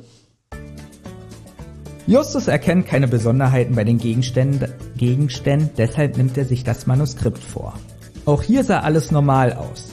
Der Orn soll an den Chef der diplomatischen Vertretung Tabani Mato überreicht werden. Dazu sollte Mato das Foto von Sir Roger ausgehändigt bekommen. Und als besonderen Dank soll als letztes Kumba Baleva von der Nanda Animal Foundation den weißen Elefanten erhalten, weil sie Spenden für die Organisation gesammelt hat. Auch das Aufschreiben war für mich extrem anstrengend. Das ist- Ist nicht nur für die Zuhörer anstrengend. Ist auch für dich beim Aufschreiben total anstrengend. Allerdings. Justus sieht sich jetzt noch die Liste der eingeladenen Gäste an. Peter, Ian und Bob kommen wieder dazu und sie präsentieren Justus den Rahmen und den Ausdruck. Er ist zufrieden. Justus spricht Ian auf die Gästeliste an. Die Personen der Landesregierung scheinen komplett ausgewechselt zu sein seit ihrem letzten gemeinsamen Fall. Ian bestätigt die Vermutung. Er kennt die drei Mitarbeiter der Vertretung auch nicht sehr gut. Justus erkundigt sich noch nach dem Gastgeber, Larry Mars. Auch ihn kennt er nicht gut, er weiß nur, dass er viele Kontakte hat in Nanda und eine teure Yacht besitzt. Sie liegt im Hafen von Los Angeles. Justus hat schon einen Plan. Er wird auf das Treffen abends gehen und somit die Yacht betreten. Peter vermutet, dass der Voodoo-Zauber mit der Haarsträhne bereits seine Wirkung zeigt. Ian äußert auch seine Zweifel. Bob sagt, niemand werde Justus davon abbringen können. Kein Mensch auf der Welt schafft das. Justus versucht seinen Plan zu erklären. Er wird auf die Yacht gehen und falls jemand in der Landessprache mit ihm spricht, wird er schlagfertig genug sein, um aus der Situation wieder rauszukommen. Aya mischt sich ein und sagt, dass er Respekt vor Justus hat, aber es ist auch seine Rede. Sie sollten beide auf die Yacht gehen. Da die Yacht nicht ablegt, können sie sich auf Land austauschen. Sie müssen aber exakt identisch aussehen. Also müssen sie sich neue Kleidung kaufen, auch die Handys müssen das gleiche Modell sein und sie müssen beide den gleichen Haarschnitt haben. Justus ist davon nicht so begeistert, denn er will sich nicht an seinen Haaren rumschnippeln lassen. Und ähm, ja, Bob macht dann noch äh, die Bemerkung, dass sie ja äh, unterschiedliche Stimmen haben. Und da sagt Justus, das Risiko müssen sie eingehen. Er wird seine schauspielerischen Fähigkeiten einsetzen. Ian erzählt, wie aufgeregt er ist und er auch nicht gern Reden hält. Justus bietet ihm nochmal an, das zu übernehmen, doch Ian sagt, nein, es bleibt seine Aufgabe. Jetzt wollen sie bald losfahren nach Beverly Hills, um sich neu einzukleiden. Vielleicht mal inhaltlich zum Hörspiel selber was. Also ich finde hier Justus sehr, sehr übergriffig und aufdringlich, dass er so da die Chance wittert, sich wieder selbst zu inszenieren und zu sagen irgendwie, ja, Ian, keine Sorge, du bist ja zu uns gekommen, ich helfe dir und ich gehe auf das Schiff und ich halte die Rede. Und deswegen, äh, ja, ich finde ihn hier schon wieder ein bisschen eklig. Ein großes Wort. Danke. Ein großes Wort. Eklig. Ja. Ja, er, er ist nicht sympathisch, sagen wir mal so. Aber Sascha, hast, hast du nicht so ein bisschen die Rolle auch? Man merkt ja, dass du auch so ein bisschen, also finde ich im Hörspiel so ein bisschen, ähm, auch so ein bisschen äh, dich so übergangen fühlst von Justus. Ja, ist mir jetzt nicht so aufgefallen. Ich meine, das ist halt äh, die Story, glaube ich. Ne? Ich meine, so wie äh, Tim äh, bei TKKG immer alles an sich reißt, denke ich mal, so muss halt dann demnach Justus äh, bei den drei Fragezeichen immer alles an sich reißen. Äh, vielleicht ist das eben so. Und äh, äh, warum soll ich als Tim das einzige Ekel in der Hörspielwelt sein? Ist ja nicht mehr so, wenn wir ehrlich sind. Also es ist ja wirklich so. Also ich habe mit Anna immer gescherzt, wenn wir ähm, über TKG gepodcastet haben, dass so Tim so langsam so ein bisschen altersmilde wird. was ja eigentlich eine positive Entwicklung ist, weil die anderen Charaktere immer mehr eingebunden und und weil hör dir mal ein altes TKKG Hörspiel an, da macht er wirklich alles alleine, alles, ja. Und die anderen sind so manchmal mehr so oder weniger Stichwortgeber oder Statisten und jetzt ist das wirklich alles so sehr sehr abgestimmt unter den Charakteren. Tim ist ja auch nicht mehr so dieser Hau drauf. Ja, ja, ja, aber wir schweifen ab. Es geht ja um die drei Fragezeichen und um Justus. Aber ja, also ich ähm, habe, ich stelle einfach nur fest, äh, wie gesagt, ich bin ja nicht so sehr zu Hause in der drei Fragezeichen Welt ähm, bisher gewesen, aber dass es da eben viele Parallelen gibt, ne? Diese Anspielung auch immer mit dem Essen, das ist ja auch Justus, ne, glaube ich, der da so ja. ein bisschen, was wir eben mit Klößchen haben. Ähm, eben, dass einer immer vorangeht und irgendwie die äh, sagt, wie es zu laufen hat und so weiter. Und da sind doch ganz schön viele Parallelen, stelle ich fest. Ähm, naja, gut, das sind halt diese Stereotypen, die da bedient werden, ne? Gerade so bei ja. Kinderbanden, ne? Das zieht sich ja wirklich durch. Also ja, guck, ja, ist bei fünf Freunde genauso oder von mir aus auch wieder die Funkfüchse, ne? Also jeder hat so ein Klischee, was er bedient. Vielleicht ist das ja aber auch der Erfolg, ne? Der, also ich, man hört ja auch immer wieder, ach, ich fand es immer so toll, wie du, äh, also als, als Kind habe ich das so be be bewundert, wie du so vorangegangen bist oder wie auch immer, oder wie du aufgepasst hast auf deine, äh, auf deine Gabi im Zweifel oder eben natürlich auch auf die anderen, aber besonders auf Gabi. Und vielleicht, ähm, ja, wie gesagt, wir haben ja jetzt auch schon ein paar Mal gesagt oder sagt ja sowieso jedes Mal, es, man richtet sich ja an äh, Kinder und ähm, ja, ich meine, wenn man Kindern einfach sich ausgedachte Geschichten erzählt, äh, äh, dann erzählt man ja auch nicht extrem komplexe, realistische Geschichten, sondern erzählt vielleicht auch von irgendeiner Prinzessin oder keine Ahnung, äh, ein Märchen oder irgendeine eine, eine leicht verdauliche, klare, kurze Geschichte und ähm, so ist es hier vielleicht auch. Findest du das hier äh, verdaulich, diese Story? äh, nö, die Story auf keinen Fall. Nein, also äh, das so will ich das nicht verstanden. Aber ich meine, dass die Charaktere, weil du gerade sagtest, oder also diese Stereotypen, äh, dass das eben, also das Muster eben ist sozusagen leicht verdaulich. Es, es gibt diese verschiedenen äh, Bausteine, eben Justus geht voran, die anderen Sachen eben, das ist halt immer gleich vielleicht oder das nimmt man halt immer als Grundbausteine irgendwie zu jeder Folge. Thomas, zum Glück bist du gleich dran, weil mich langweilt es hier, was ich machen muss. ähm, jetzt kommt so eine Five-Musik. Die fanden wir beide toll. Ähm, Justus ruft Morten an. Der kommt so gleich zum Schrottplatz angefahren. Justus fragt bei Morten an, ob er sie abends zur Yacht fahren kann. Morten sagt, er stehe selbstverständlich zur Verfügung. Sie fahren nun los zum Modeladen. Auf dem Weg dorthin teilt Justus Morten mit, dass er beobachten soll, ob sie von einem weißen Honda verfolgt werden. Morten sagt, dass sie wirklich bereits verfolgt werden. Sie erkennen, dass wieder die Frau mit dem weißen Turban am Steuer sitzt. Jemand sitzt noch neben ihr. Sie können aber nicht erkennen, wer daneben sitzt. Justus hat jetzt die Idee, dass sie doch schnell mal rechts ranfahren sollten. Der weiße Honda fährt dann vorbei, aber die Beifahrerin verdeckt ihr Gesicht. Ian spricht über den Abend. Das Treffen beginnt um 19 Uhr. Er wird zuerst auf die Party gehen und sich mehrmals mit Justus abwechseln. Der andere sitzt dann so lange im Wagen von Morten. Justus sagt noch, dass sie sich mit Mikrofon verkabeln werden, sodass die anderen mithören können, was auf der Yacht passiert. Außerdem bekommt Peter von Justus eine Spezialaufgabe. Da die Büroräume leer sein werden, weil alle auf der Yacht sind, kann Peter dort einbrechen und sich umsehen. Peter hat dann sofort Bedenken, dass ja dort alles super bewacht wird. Doch ähm, Ian beruhigt ihn, dass das nicht der Fall ist und dass er über das Dach einsteigen kann. Pfeifmusik. Zurück in Rocky Beach. Morten holt die Detektive und einen am Arm vor der Zentrale ab. Sie erreichen nach kurzer Zeit das Büro der nandischen Landesregierung. Peter verabschiedet sich und steigt aus, während die anderen weiter zum Hafen fahren. Na, am Wasser bleibt Morten mit seinem Auto stehen. Ja. Man muss vielleicht zwischendurch mal sagen, dass wir ungefähr bei Minute zwölf jetzt sind, ne, des Hörspiels. ja, so ungefähr. Das Gute ist. Also nur damit die, ja. damit die Zuhörer auch wissen, ähm, ja. dass sie sich heute nichts mehr vornehmen sollen, wenn sie diesen Podcast nein, hören. Nein. Keine Angst, Sascha. Ähm, es, es wird gleich besser. Es ist wirklich bis zu der Yacht, wo du eingeschlafen bist. Es sind da wirklich so viel Infos und dann wird's besser. Aber das weißt du ja nicht mehr, weil du eingeschlafen bist. Du hast es Highlight ja, okay, verpasst. Ja. Aber ich glaube, die, die Zuhörer können mich mehr und mehr verstehen, vielleicht. Also definitiv, zumindest. definitiv. Willkommen beim langweiligsten Podcast der Welt.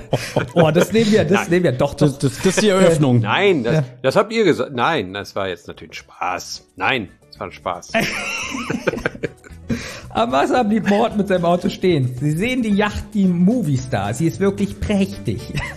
Sie wird bewacht von zwei kräftigen Wächtern. Ian wird mit der Begrüßungsphase beginnen. Justus hofft, dass er die Phase beim Abendessen übernehmen kann. Ian steigt aus und geht auf die beiden Wächter zu. Genau. Über einen Funk. Nee, jetzt bin ich dran. Du bist. Ja. Und Sascha, jetzt muss man wieder was ganz Peinliches erzählen, weil es ist ja eine Sache, privat das Hörspiel zu hören. Wenn man darüber podcastet, ist es natürlich auch mit Arbeit verbunden. Wem erzähle ich das? Du musst selber Dialogbücher äh, schreiben. Ja, Es ist jetzt ohne Witz, bei Spotify haben normalerweise die Hörspiele 40 Tracks. mhm. Als ich angefangen habe, dieses Hörspiel der Vorbereitung zu hören, habe ich immer so auf die Uhr geguckt und gesehen, ein Track geht drei Minuten. Und ich konnte den Moment nicht rechnen und denk so, ach du Scheiße, drei Minuten mal 40 Tracks, wie lang soll das gehen?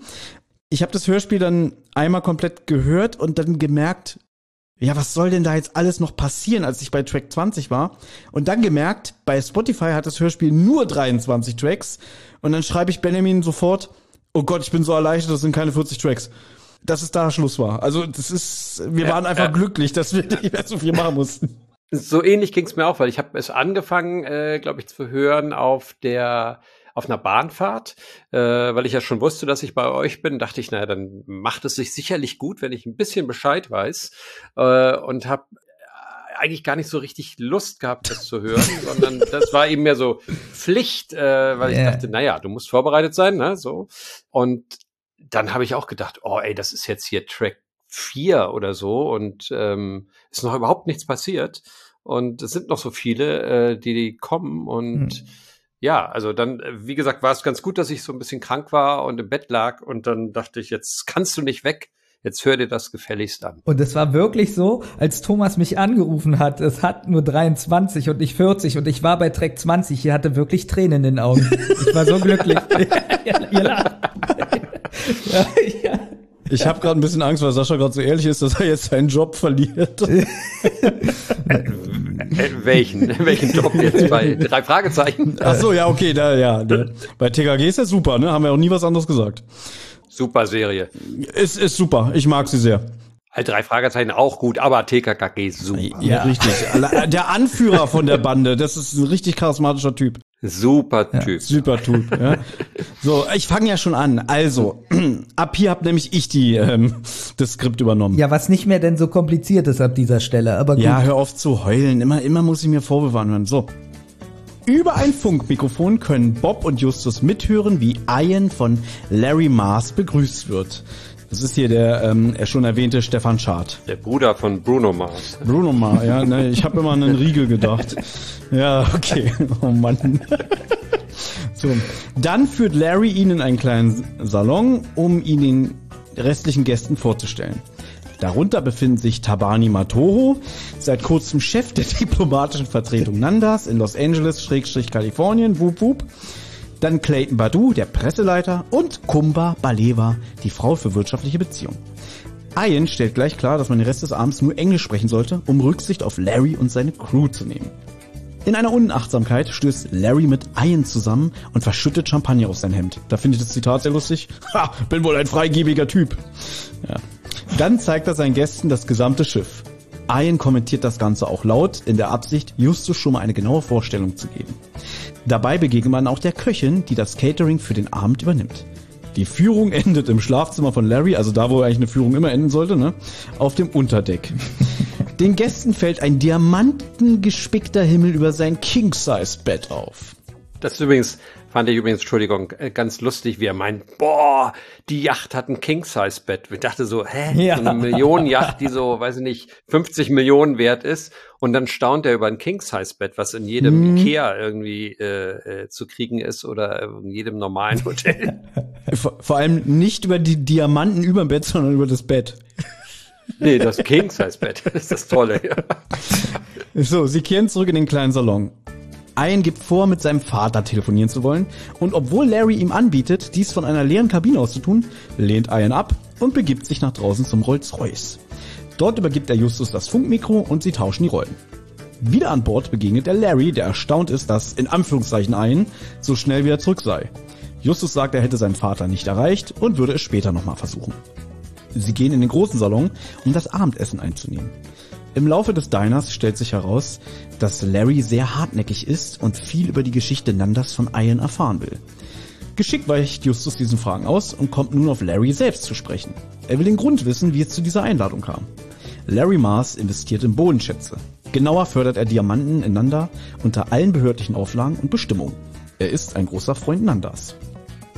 Die Köchin tritt dazu, möchte Wein nachschenken, dabei verschüttet sie etwas auf Ians Rucksack und will ihn trocken machen. Besonders den Bilderrahmen hat es wohl getroffen. Justus missfällt das Ganze. Sehr zum Missfallen des echten Ian trägt Justus jetzt die Rede von Ian vor, obwohl dieser strikt dagegen war. Das meinte ich damit, wie übergriffig Justus ist. Ähm, der Schauplatz wechselt jetzt wieder in den Rolls-Royce und Ian ärgert sich sehr über Justus. Bob beruhigt ihn und sie lauschen weiter, wie Justus die Geschenke verteilt. Tabani Mato erhält einen Verdienstorden, Clayton Badu erhält das Foto samt Rahmen und Kumba Baleva erhält den weißen Marmorelefanten für die vielen großzügigen Spenden, die sie für den Tierschutz gesammelt hat. Ich unterbreche mal kurz, habt ihr irgendwelche Anmerkungen oder Fragen? Gut. Larry kündigt nun eine besondere Überraschung für alle an, besonders für Ian und gibt den Befehl, die Leinen zu lösen und den Hafen zu verlassen. Bob und Ian erschrecken sich und überlegen, was sie jetzt tun sollen. Da steigt Peter in den Rolls-Royce ein. Sie weihen ihn ein und beschließen, auf eine verlassene Yacht zu klettern und dann von Schiff zu Schiff zur Movistar zu hüpfen, um an Bord zu gelangen. So können sie von den Wächtern nicht gesehen werden. Ja, Benjamin, du lachst? Nee, ich finde die Vorstellung witzig. Wie Ich auch. Äh, ja. So von einer Million Yacht auf die andere so. genau, genau. Hey, was machen Sie denn da? Ja, wir hüpfen. Ja. Auch Justus wird nervös, da er die Aktion von Larry nicht versteht. Er begibt sich an Deck in eine Ecke, in der sich niemand aufhält. Da beobachtet er auf dem Nachbardeck, wie zwei Personen miteinander kämpfen. Ein durchtrainierter Mann und Bob.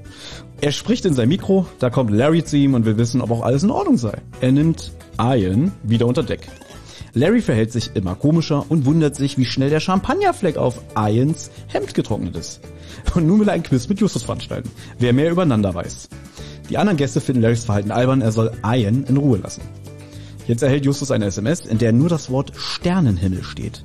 Obwohl Larry einen Blick auf sein Handy-Display erhaschen kann, hat Justus vorgesorgt und nicht Ian als Absender eingespeichert, sondern eine sogenannte Susan.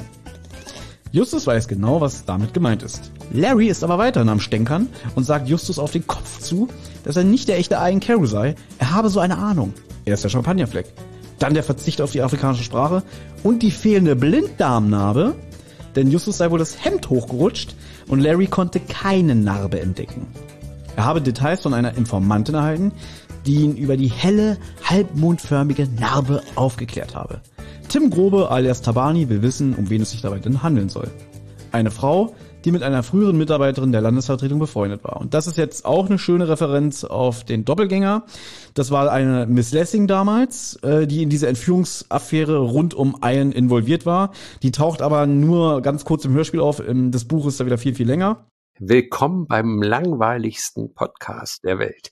Ja, und auch dieser Mitarbeiterin ist bekannt, dass es damals einen Jungen gab, der Ian zum Verwechseln, zum Verwechseln ähnlich sieht. Empört verlässt Justus den Raum und warnt, dass die guten Beziehungen zueinander auf der Kippe stehen würden. Der erste Detektiv begibt sich aufs Deck. Einer der Wächter beobachtet ihn. Um ihn loszuwerden, schmeißt er in einem unbeobachteten Moment einen Rettungsring über Bord, stößt dabei einen gellenden Schrei aus.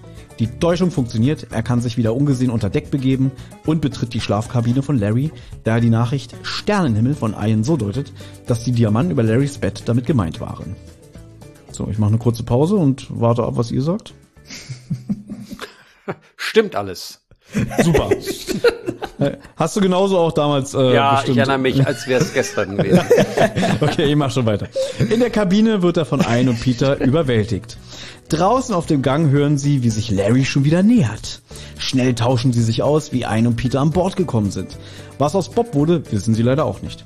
Als Larry vor der Tür steht, wechseln sie wieder das Mikrofon und Justus und Peter verstecken sich. Larry schleppt Ian wieder zurück in den Salon. Die Täuschung mit dem Rettungsring ist aufgeflogen. Ian begründet diese Aktion damit, dass er sich abreagieren musste. Nun zeigt er Larry auch noch seine Narbe auf dem Bauch. Aber Larry ist immer noch der Meinung, dass er eben noch Theo Huxtable rausgehört hat und hier etwas nicht stimmt.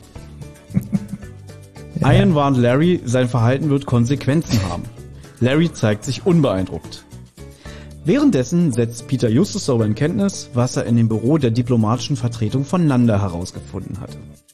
Er hat ein Dokument dabei, dem ist zu entnehmen, dass Larry Überweisungen für ein Konto in Nanda vorgenommen hat, um Sterne geliefert zu bekommen.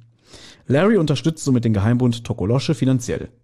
Während Eins Vater die indigenen Stämme in Nanda achtet und ihre Rechte mit unterstützt, baut Larry Diamanten ab und zerstört dabei die Umwelt und das natürliche Habitat der Stämme. Peter berichtet, dass er auf die Frau mit dem weißen Turban in dem Büro gestoßen ist, die versucht hat, ihn mit ihrem Singsang zu verhexen. Als Peter gerade mit der Sprache herausrücken will, wer der wahre Verräter ist, unterbricht ihn Justus, da am Papierkorb die leere Schatulle entdeckt, in der der Orden für Tabani Mato gesteckt hat. Die Ereignisse überschlagen sich, denn sie hören, wie Larry das Mikrofon bei Ian entdeckt. Justus und Peter stürmen den Salon und alle rasten aus, dass es plötzlich zwei Ians gibt. Damit nicht genug, stößt jetzt auch noch die Köchin dazu und sie zückt eine Waffe. Sie stellt sich als Kommissarin Marta Martinez vor, eine verdeckte Ermittlerin in Anführungszeichen Ian stellt sich als Justus Jonas vor, der echte Ian stellt sich ebenso grinsend äh, als Justus Jonas vor und überreicht die Visitenkarte der drei Fragezeichen.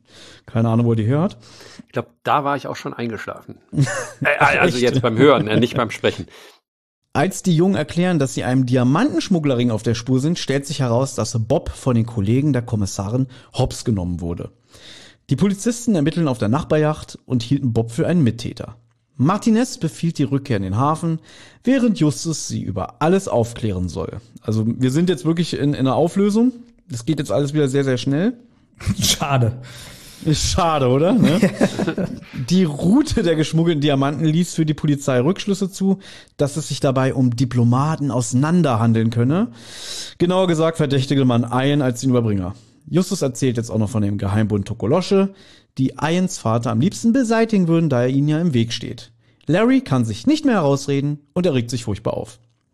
Peter kann endlich erzählen, wer der Verräter von Nanda ist. Tabani Matoho. Dieser schiebt jetzt die Schuld auf Kumba, aber Clayton stimmt Tabani zu. Peter bleibt dabei, dass er das Dokument in Tabanis Schreibtisch fand.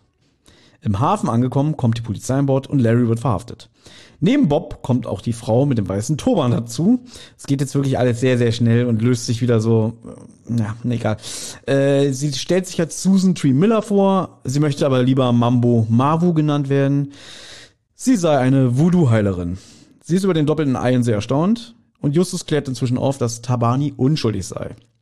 Jetzt präsentiert er den Fund, den er im Papierkorb gemacht hat. Das ist die leere Schachtel, in der der Orden drin war. Als Justus Tabani den Orden verlieh, nahm Kumba ihm die Schachtel freundlicherweise ab. Im Kästchen ist noch eine weitere Vertiefung eingearbeitet. Dort muss sich der Diamant befunden haben, der Stern, über den am Krankenbett von Eins Vater gesprochen wurde. Kumba hat die Schachtel heimlich Larry gegeben und dieser hat den Diamanten in seine Schlafkabine gebracht und den Diamanten im Safe eingesperrt. So, last but not least. Nun will ein noch wissen, warum Mambu Mavu ihm das Foto von seinem Vater gestohlen hat. Sie wollte Sir Roger beschützen und ihn mit einem Zauber vor Unheil bewahren. Sie hat Ian aber nicht eingeweiht, da sie sich nicht sicher war, ob sie ihm trauen kann. Als sie auf den falschen Ian traf, fühlt sie sich damit nur bestätigt. In sein Hotelzimmer kam sie leicht. Sie hatte sich die Zimmerkarte einfach aus seinem Rucksack gefischt, als Ian schwimmen war. Sie wollte den Zauber mit einem persönlichen Gegenstand von Ian festigen, fand aber nichts in seinem Zimmer, also wollte sie eine Haarsträhne von ihm. Und diese schnitt sie aber im Endeffekt Justus Jonas ab. Ja, wir sind jetzt bei Track 15 bei Spotify. Tabani ke äh, kennt Mambo und vertraut ihr auch. Er war der Beifahrer, als sie den an Rolls-Royce vorbeifuhren, beziehungsweise diesen verfolgen. Tabani beauftragte sie dann im Büro, in dem Peter sich wiederum aufhielt, nach dem Rechten zu sehen. Mambo hielt Peter für ein Mitglied von Tokolosche und wollte ihn mit einem Zauber außer Gefecht setzen, aber da Peter eine reine Seele hat, misslang der Zauber. Sie war es auch, die den Ordner mit den Beweisen gegen Larry in Kumbas Schreibtisch fand, dann aber schra am Schreibtisch von Tabani stand und Peter schlussfolgerte, dass Tabani der Übeltäter sei. Martinez möchte noch Beweise, den liefert Peter in Form des Dokuments und Justus faselt noch was von einem eingeklemmten Wattefetzen im Tresor, der von der Schachtel in dem Diamanten stammt und Larry soll jetzt den Safe öffnen und darin befindet sich ein blauer Diamant. Der Fall ist gelöst. Ende. So, wow. Sascha, haben wir wow. dir jetzt vielleicht nochmal Lust auf dieses Hörspiel gemacht, dass du es doch nochmal hörst? Ja, also auf jeden Fall den Schluss, äh, den ich verschlafen habe, den werde ich mir auf jeden Fall nochmal anhören. Obwohl jetzt weiß ich ja, wie es ausgeht, insofern. Hm. Möchtest du nächste Woche nochmal in unserem Podcast teilnehmen? Ja? So als Tipp, man kann den ja vielleicht auch so in doppelter Geschwindigkeit abspielen, den Podcast. Wir machen ja trotzdem immer am Ende von einer drei Fahrzeichen-Folge ein Fazit und äh, äh, natürlich Folge. musst du das jetzt nicht, ja, deswegen wollte ich einfach sagen, irgendwie, hast du da trotzdem irgendwie noch irgendwie. Äh, äh ja, also ich kann dazu nicht viel sagen. Glaube ich. Also ich, ich, bin ja auch, ich bin ja hier nur Gast. Also ihr macht ja das Fazit, oder? Genau. Thomas, ich fange mal an. Also ich muss ganz ehrlich sagen, ich habe ja schon gesagt, dass die Sprecherleistung und so, die finde ich eigentlich alle in Ordnung und ähm, mhm da fällt, habe ich ja schön gelernt von Sascha Drieger, da fällt keiner ab. Ich finde, ähm, die Musikuntermalung äh, fand ich ganz gut. Was die Soundeffekte angeht, ist die Folge auch sehr teilweise sehr schwach. Thomas und ich haben uns schon in der Vorbereitung unterhalten, dass das Wasser auf der Yacht sich anhört, als ob jemand wirklich nur so mit der Hand plätschert, so im Wasserglas. ähm, wird wahrscheinlich nicht so gewesen sein. Also ich, ich, glaube nicht, dass ihr niemals habt ihr eine Schüssel mit Wasser neben dem Mikrofon gehabt und da so ein bisschen geplätschert, oder? Äh, tatsächlich nein, nicht. Ähm, Gut. Danke. Aber äh, wo du gerade sagst mit Schüssel Wasser, also wir haben tatsächlich bei TKKG gerade, äh, darf ich das hier sagen? Ähm, ja. Hatten wir gerade eine Szene, wo ich äh, so halbwegs ertrinke, glaube ich. Und da habe ich eine Schüssel Wasser gehabt natürlich und habe auch ziemlich da mit dem Wasser rumgesaut am Mikro und vor dem Mikro und äh, so weiter. Aber ich meine, jetzt eine ganze Folge lang, äh, die auf dem Wasser spielt, eine Schüssel Wasser neben sich zu haben, wäre vielleicht ein bisschen übertrieben. Das ist jetzt auch ungerecht, weil es äh, Europa-Hörspiele haben meistens äh, oder fast immer eine sehr gute Sounduntermalung, aber äh, in dem Fall war das so, weil man hört dich ja dann über dieses Funkmikro, also womit die hm. den Iron belauschen. Und da hatte ich das Gefühl, okay, da ist jetzt kein Sound vom Meer im Hintergrund, sondern wirklich so wie schwapp, schwapp, so ein bisschen ähm, in der Schüssel. Okay. Ja, aber immerhin, dass es, man überhaupt einen Unterschied hört, wenn jemand über das Mikro oder über einen Lautsprecher abgespielt wird oder ähm, normal ist ja schon. Ich, den, das habe ich nämlich noch äh, in Erinnerung, fand ich ganz gelungen. Diesen, dieses, dass man eben ich glaube, die Jungs sitzen ja in dem Rolls-Royce und hören eben Ian auf dem Schiff zu, dass man wirklich den Eindruck hatte, das ist so ein, jetzt, ja, so ein 10 Euro, 10 Euro Bluetooth-Box oder was weiß ich, mit der sie eben ihm da laut zu, äh, zuhören oder ihn belauschen oder eben die Szene belauschen. Das fand ich ganz gut. Ähm, mhm. Um mal was Positives zu sagen.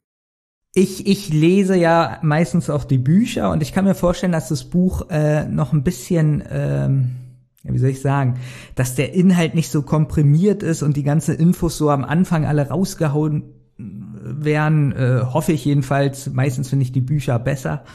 Mir ist das Hörspiel wirklich zu verkopft und zu komplex für so ein Jugendhörspiel und das ist so ein Gefühl, ich möchte das nicht nochmal hören.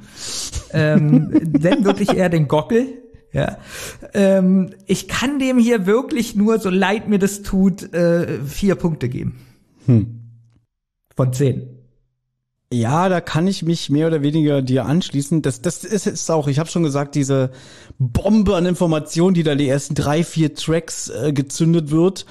So, das sind so Sachen, die ich bei neuen drei Fahrzeichen Hörspielen halt nicht mag. Weißt du, so, äh, ich mach mir das ja auch an, weil, weil ich kurzweilig unterhalten möchte und möchte auch nicht so viel mitdenken. Natürlich, manchmal möchte ich auch, dass ein Hörspiel mich fordert. Das will ich ja gar nicht damit sagen. Aber wenn ich so höre irgendwie, ah, der ein Carol kommt wieder. Ah ja, der war jetzt 200 Folgen nicht dabei. Und das und das und das und das. Und sein Vater ist jetzt äh, Premierminister und er macht dies und so. Er verliert die Augen. Ja, seine ja. Augen wurden beim Hubschrauberunfall ausgestochen, keine Ahnung. Und und das Ganze ist gerade ein halbes Jahr her, ne? obwohl 200 Folgen dazwischen waren. Irgendwie. Stimmt. 200 stimmt. Fälle haben sie zwischendurch gelöst, aber es ist irgendwie ein Jahr her. Was ich sagen muss, also wirklich ab dem Moment, wo dann die Detektive und Ian so shoppen gehen, das war ja das, was ich vorhin meinte, irgendwie, da habt ihr eine tolle Chemie, da, da höre ich dann auch gerne zu, weil es in dem Moment nicht so fordernd ist, ja. Und äh, alles auf dem Schiff ist ja auch spannend, auch gut umgesetzt. Da finde ich eher ein bisschen diesen Plotpoint schwach, dass, dass Justus sagt, irgendwie, und dann wechseln wir uns ab, wo ich mir so denke, das kann doch nur schief gehen. Ja, klar, man wollte jetzt nicht wieder dieses damals aus dem Doppelgänger, dass einer von den beiden entführt oder verwechselt wird. Weißt du, das, das hat man ja schon damals äh, sehr ausgiebig dargestellt. Aber dass so Justus sagt, und dann wechseln wir uns ab und dann übernehme ich deinen Job und ich kenne mich ja aus, ich bin ja auch auseinander gefühlt und so. Das ist, ja, wie soll ich sagen, so, das gefällt mir nicht. Ne? Aber ansonsten, ich habe vorhin äh, zu Benjamin gesagt, einerseits fand ich es nett, dazu zu hören, so in diesen, diesen lockeren Szenen. Und auf der anderen Seite sage ich so, ich will das gar nicht mehr hören. Ja, so. Irgendwie, weil es kein Hörspiel ist, das mich, wo ich, wo ich, was ich so nebenbei laufen lassen kann. Sagen wir mal so. Vielleicht wird man als Zuhörer einfach schon ein bisschen überfordert in dieser, wie ihr gesagt habt, in dieser Anfangsszene, wo die sich wieder treffen und wo so wahnsinnig viel Informationen gebracht werden, die man eben auch braucht ja irgendwie, äh, wenn man dem folgen möchte.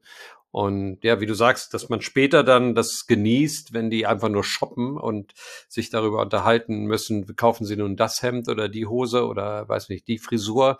Ähm, das ist dann nett, aber ja, davon hätte man eben lieber mehr, als dass man wirklich äh, haargenau folgen muss dem Dialog. Äh, wie heißen nun die ganzen anwesenden Gäste und wer kann es gewesen sein? Und Mhm. ja, Und ich möchte noch aber was sagen, was ähm, ich ganz wichtig finde. Das sind ja, ist ja nur die Meinung so von Thomas und mir. Neue drei Fragezeichen Folgen werden meistens nicht so gut bewertet und ziemlich fertig gemacht, äh, was so die Was? Besprechung der. Ja. Aber diese Folge, man muss es mal wirklich sagen, diese Folge kommt relativ gut weg. Also die Folge kommt sehr, sehr, sehr positiv an. Das stimmt, ja. Und das verwundert mich so ein bisschen, denn ähm, das ist ja gerade die Kritik an den neuen Folgen, die ist so verkopft und so kompliziert und so. Aber diese Folge komischerweise hat fast überall mit die Höchstwertung und ähm, ja. Das war für Sascha Träger, dass er sich auch freuen kann, dass er da mitgewirkt ja hat. ich war bei der besten Folge dabei. Die beste Folge der Neuzeit. Genau. Ja, also ich, ich, würd, Folge 23. 2023. ich würde fünf Punkte geben.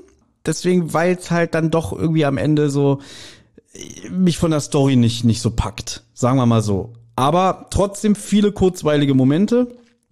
Ja, solide. Ja, War das, war das jetzt schon das Schlusswort? Solide. Solide. Kurze Frage habe ich noch an Sascha. Kriegst du vorher das ganze Skript? Äh, ja, schon. Also ich glaube, das hängt immer ein bisschen davon ab, wie groß die Rolle ist. Wenn du jetzt nur irgendwie eine kleine Rolle in dem Hörspiel hast, äh, kriegst du nur deine Szenen in der Regel. Wenn du halt schon eine der führenden oder eine der größten Rollen bist, dann bekommst du, glaube ich, äh, auch immer das ganze Skript, damit du dich eben komplett äh, damit auseinandersetzen kannst. Also ich Mhm. hatte schon das ganze Skript da und ja, klar, ich bin ja auch, glaube ich, gleich am Anfang äh, voll dabei und ähm, bleibe ja dann auch die meiste Zeit dabei und insofern, ja, hatte ich das gesamte Skript. Ja, du hast sogar das erste Wort im Hörspiel. Du sagst irgendwie keine Bewegung, Bob. Ah, ja, Deswegen. ja, ja. Also, da ist man gleich sofort drin. Ja. ja. Gut, dann würde ich jetzt sagen, das war heute trotz der Länge der Zusammenfassung äh, ganz, ganz toll. Äh, Sascha, du hast diesen Podcast wirklich mit deiner Art und Weise bereichert und ähm, wir freuen uns einfach, dass du dabei warst und das war wirklich ein sehr, sehr angenehmes Gespräch und danke, dass du dir die Zeit genommen hast und noch mehr Zucker in Hintern blasen will ich dir eigentlich gar nicht. Sehr, sehr gern. Hat mir viel Spaß gemacht. Also ich freue mich, dass ich, dass ihr mich eingeladen habt und ich fand es auch sehr kurzweilig. ähm, hätte ich gar nicht gedacht bei der Folge. Nein, Quatsch. Nein, ähm, äh, nee, äh, ich fand es auch total schön.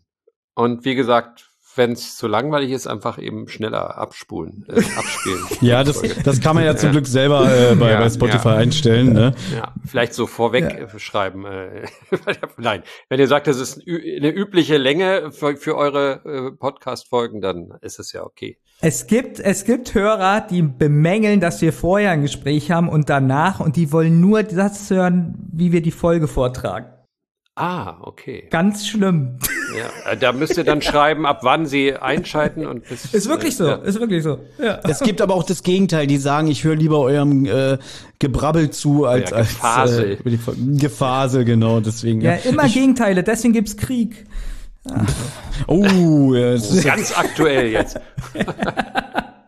Ja, wir lernen, ja, äh, ich wollte auch nochmal Danke sagen, äh, dass du da warst und wir laden dich gerne wieder ein zu einer kürzeren, entspannteren Folge. Äh, Ja. Vielleicht kommt ja da nochmal was. Mal gucken. Ja, gern. super, super. Habe ich jetzt nicht mit gerechnet. Ich habe eigentlich gerechnet mit, ja, ja, tschüss. Nein, also nochmal vielen lieben Dank, lieber Sascha, und ähm, wiederhol mich hier nur, war, war schön, war ein schönes Gespräch. Dankeschön. Dankeschön. Hat Spaß gemacht. Jetzt kommt ein bisschen Werbung. Die drei sind zwar nicht mehr jung, aber sind wir ehrlich, sie brauchen das Geld. So, Benjamin, das war heute wieder eine lange Aufnahme. Ich finde, du siehst auch ein bisschen müde aus. Ja, weißt Ja? du, was ich, was ich mir jetzt mache? Solltest du dir mal was reinpfeifen, damit du wach wirst, und, ne? ja, und zwar ein Holy. Einen leckeren Holy, ne? Das könnt ihr übrigens auch machen. Nochmal der kleine Reminder an euch, ja. Äh, dank an unserem Werbepartner Holy, der leckere Energy Drinks daherzaubert. Eistees Eistees. und Hydrationsgetränke. ja, du liebst dieses Wort, kannst du das sein? Hydration, Ja. das ist so, das hat irgendwie was von so einem Monster. Ja, aber es ist eine schöne Alternative zu ungesunden Soft- und Energy Drinks. Kann man nicht oft genug sagen. 4,7 Sterne, hey! Hey! Ja. Und äh, Ja, ja. Genau, ihr erreicht sie auf Instagram, Facebook. Jetzt habe ich ja aus Versehen den Dark Mode eingeschaltet auf, mit der Webseite. Auf deinem Laptop, jetzt kannst du nichts mehr Jetzt kann ich lesen. nie wieder was lesen. Ja. Auf alle Fälle, wenn ihr was kaufen wollt, geht auf die Seite. Wie, wie, Thomas? Oh Gott, Benjamin, das, Wir- das ist eine Hydration, kannst du sagen, ja? ne? Nee, ihr geht auf wir- www.wearholy.com, E W-E-A-R-E-H-O-L-Y geschrieben. Dort äh, haut er euch den Warenkorb voll mit, neu, Mit Probierpaketen am mit besten. Probierpaketen am besten. Ne? Seht zu, dass ihr auch den geilen Shaker dazu bekommt, weil ich finde den wirklich cool. Ja, und dann gebt ihr ein Zentrale 5 in dem Gutscheincode äh, Abteil. Ja. Also wenn ihr wenn ihr auf Zahlung geht, ne? Alles groß geschrieben, alles zusammengeschrieben, Zentrale 5 und dann kriegt ihr einen 5 Euro Rabatt auf eure Bestellung und äh, ja, die Zentrale macht's möglich.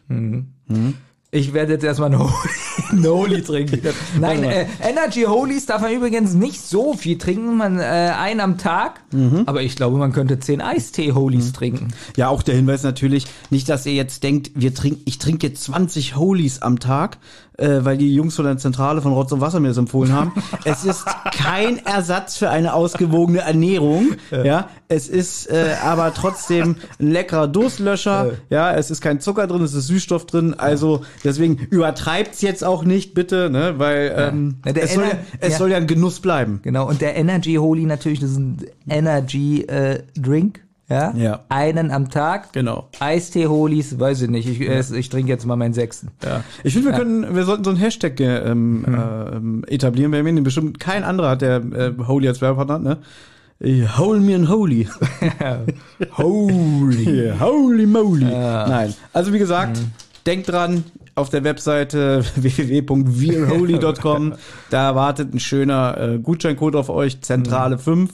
Und das soll dann auch erstmal an Werbung gewesen sein. Vielen Dank an euch alle. Ja. Ja, äh, Genau. ich kann nicht, äh, ich muss schütteln. Hier, ja, Holy, Holy mäßig, richtig. äh, Und ich mein Shaker schütteln. Ja, genau. Und Ja, deswegen, ich habe gar keine Zeit mehr zum Podcast schneiden, weil ich muss Holy trinken. Ja. Oh, das ist schön. Machen wir ein bisschen Musik noch zum Abschluss? Ihr müsst es nicht mal trinken. Ihr müsst es nicht kaufen. Aber es wäre schön. Okay. Ja, tschüss. Bis zum nächsten Mal zum langweiligsten Podcast der Welt. tschüss. Natürlich eine Rotz- und Wasserproduktion.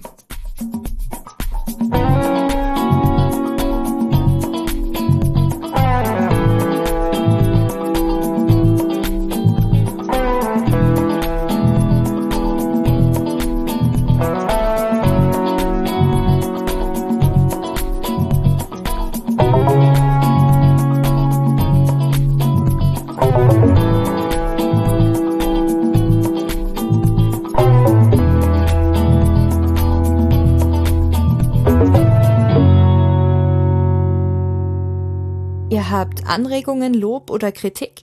Dann meldet euch. Das geht zum Beispiel über Twitter an zentrale-die oder @wasserrotz. Oder ihr meldet euch über Instagram bei die-zentrale oder Rotz und Wasser Podcast. Sprachnachrichten über WhatsApp gehen natürlich auch. Die schickt ihr an 0152 02 40 9308.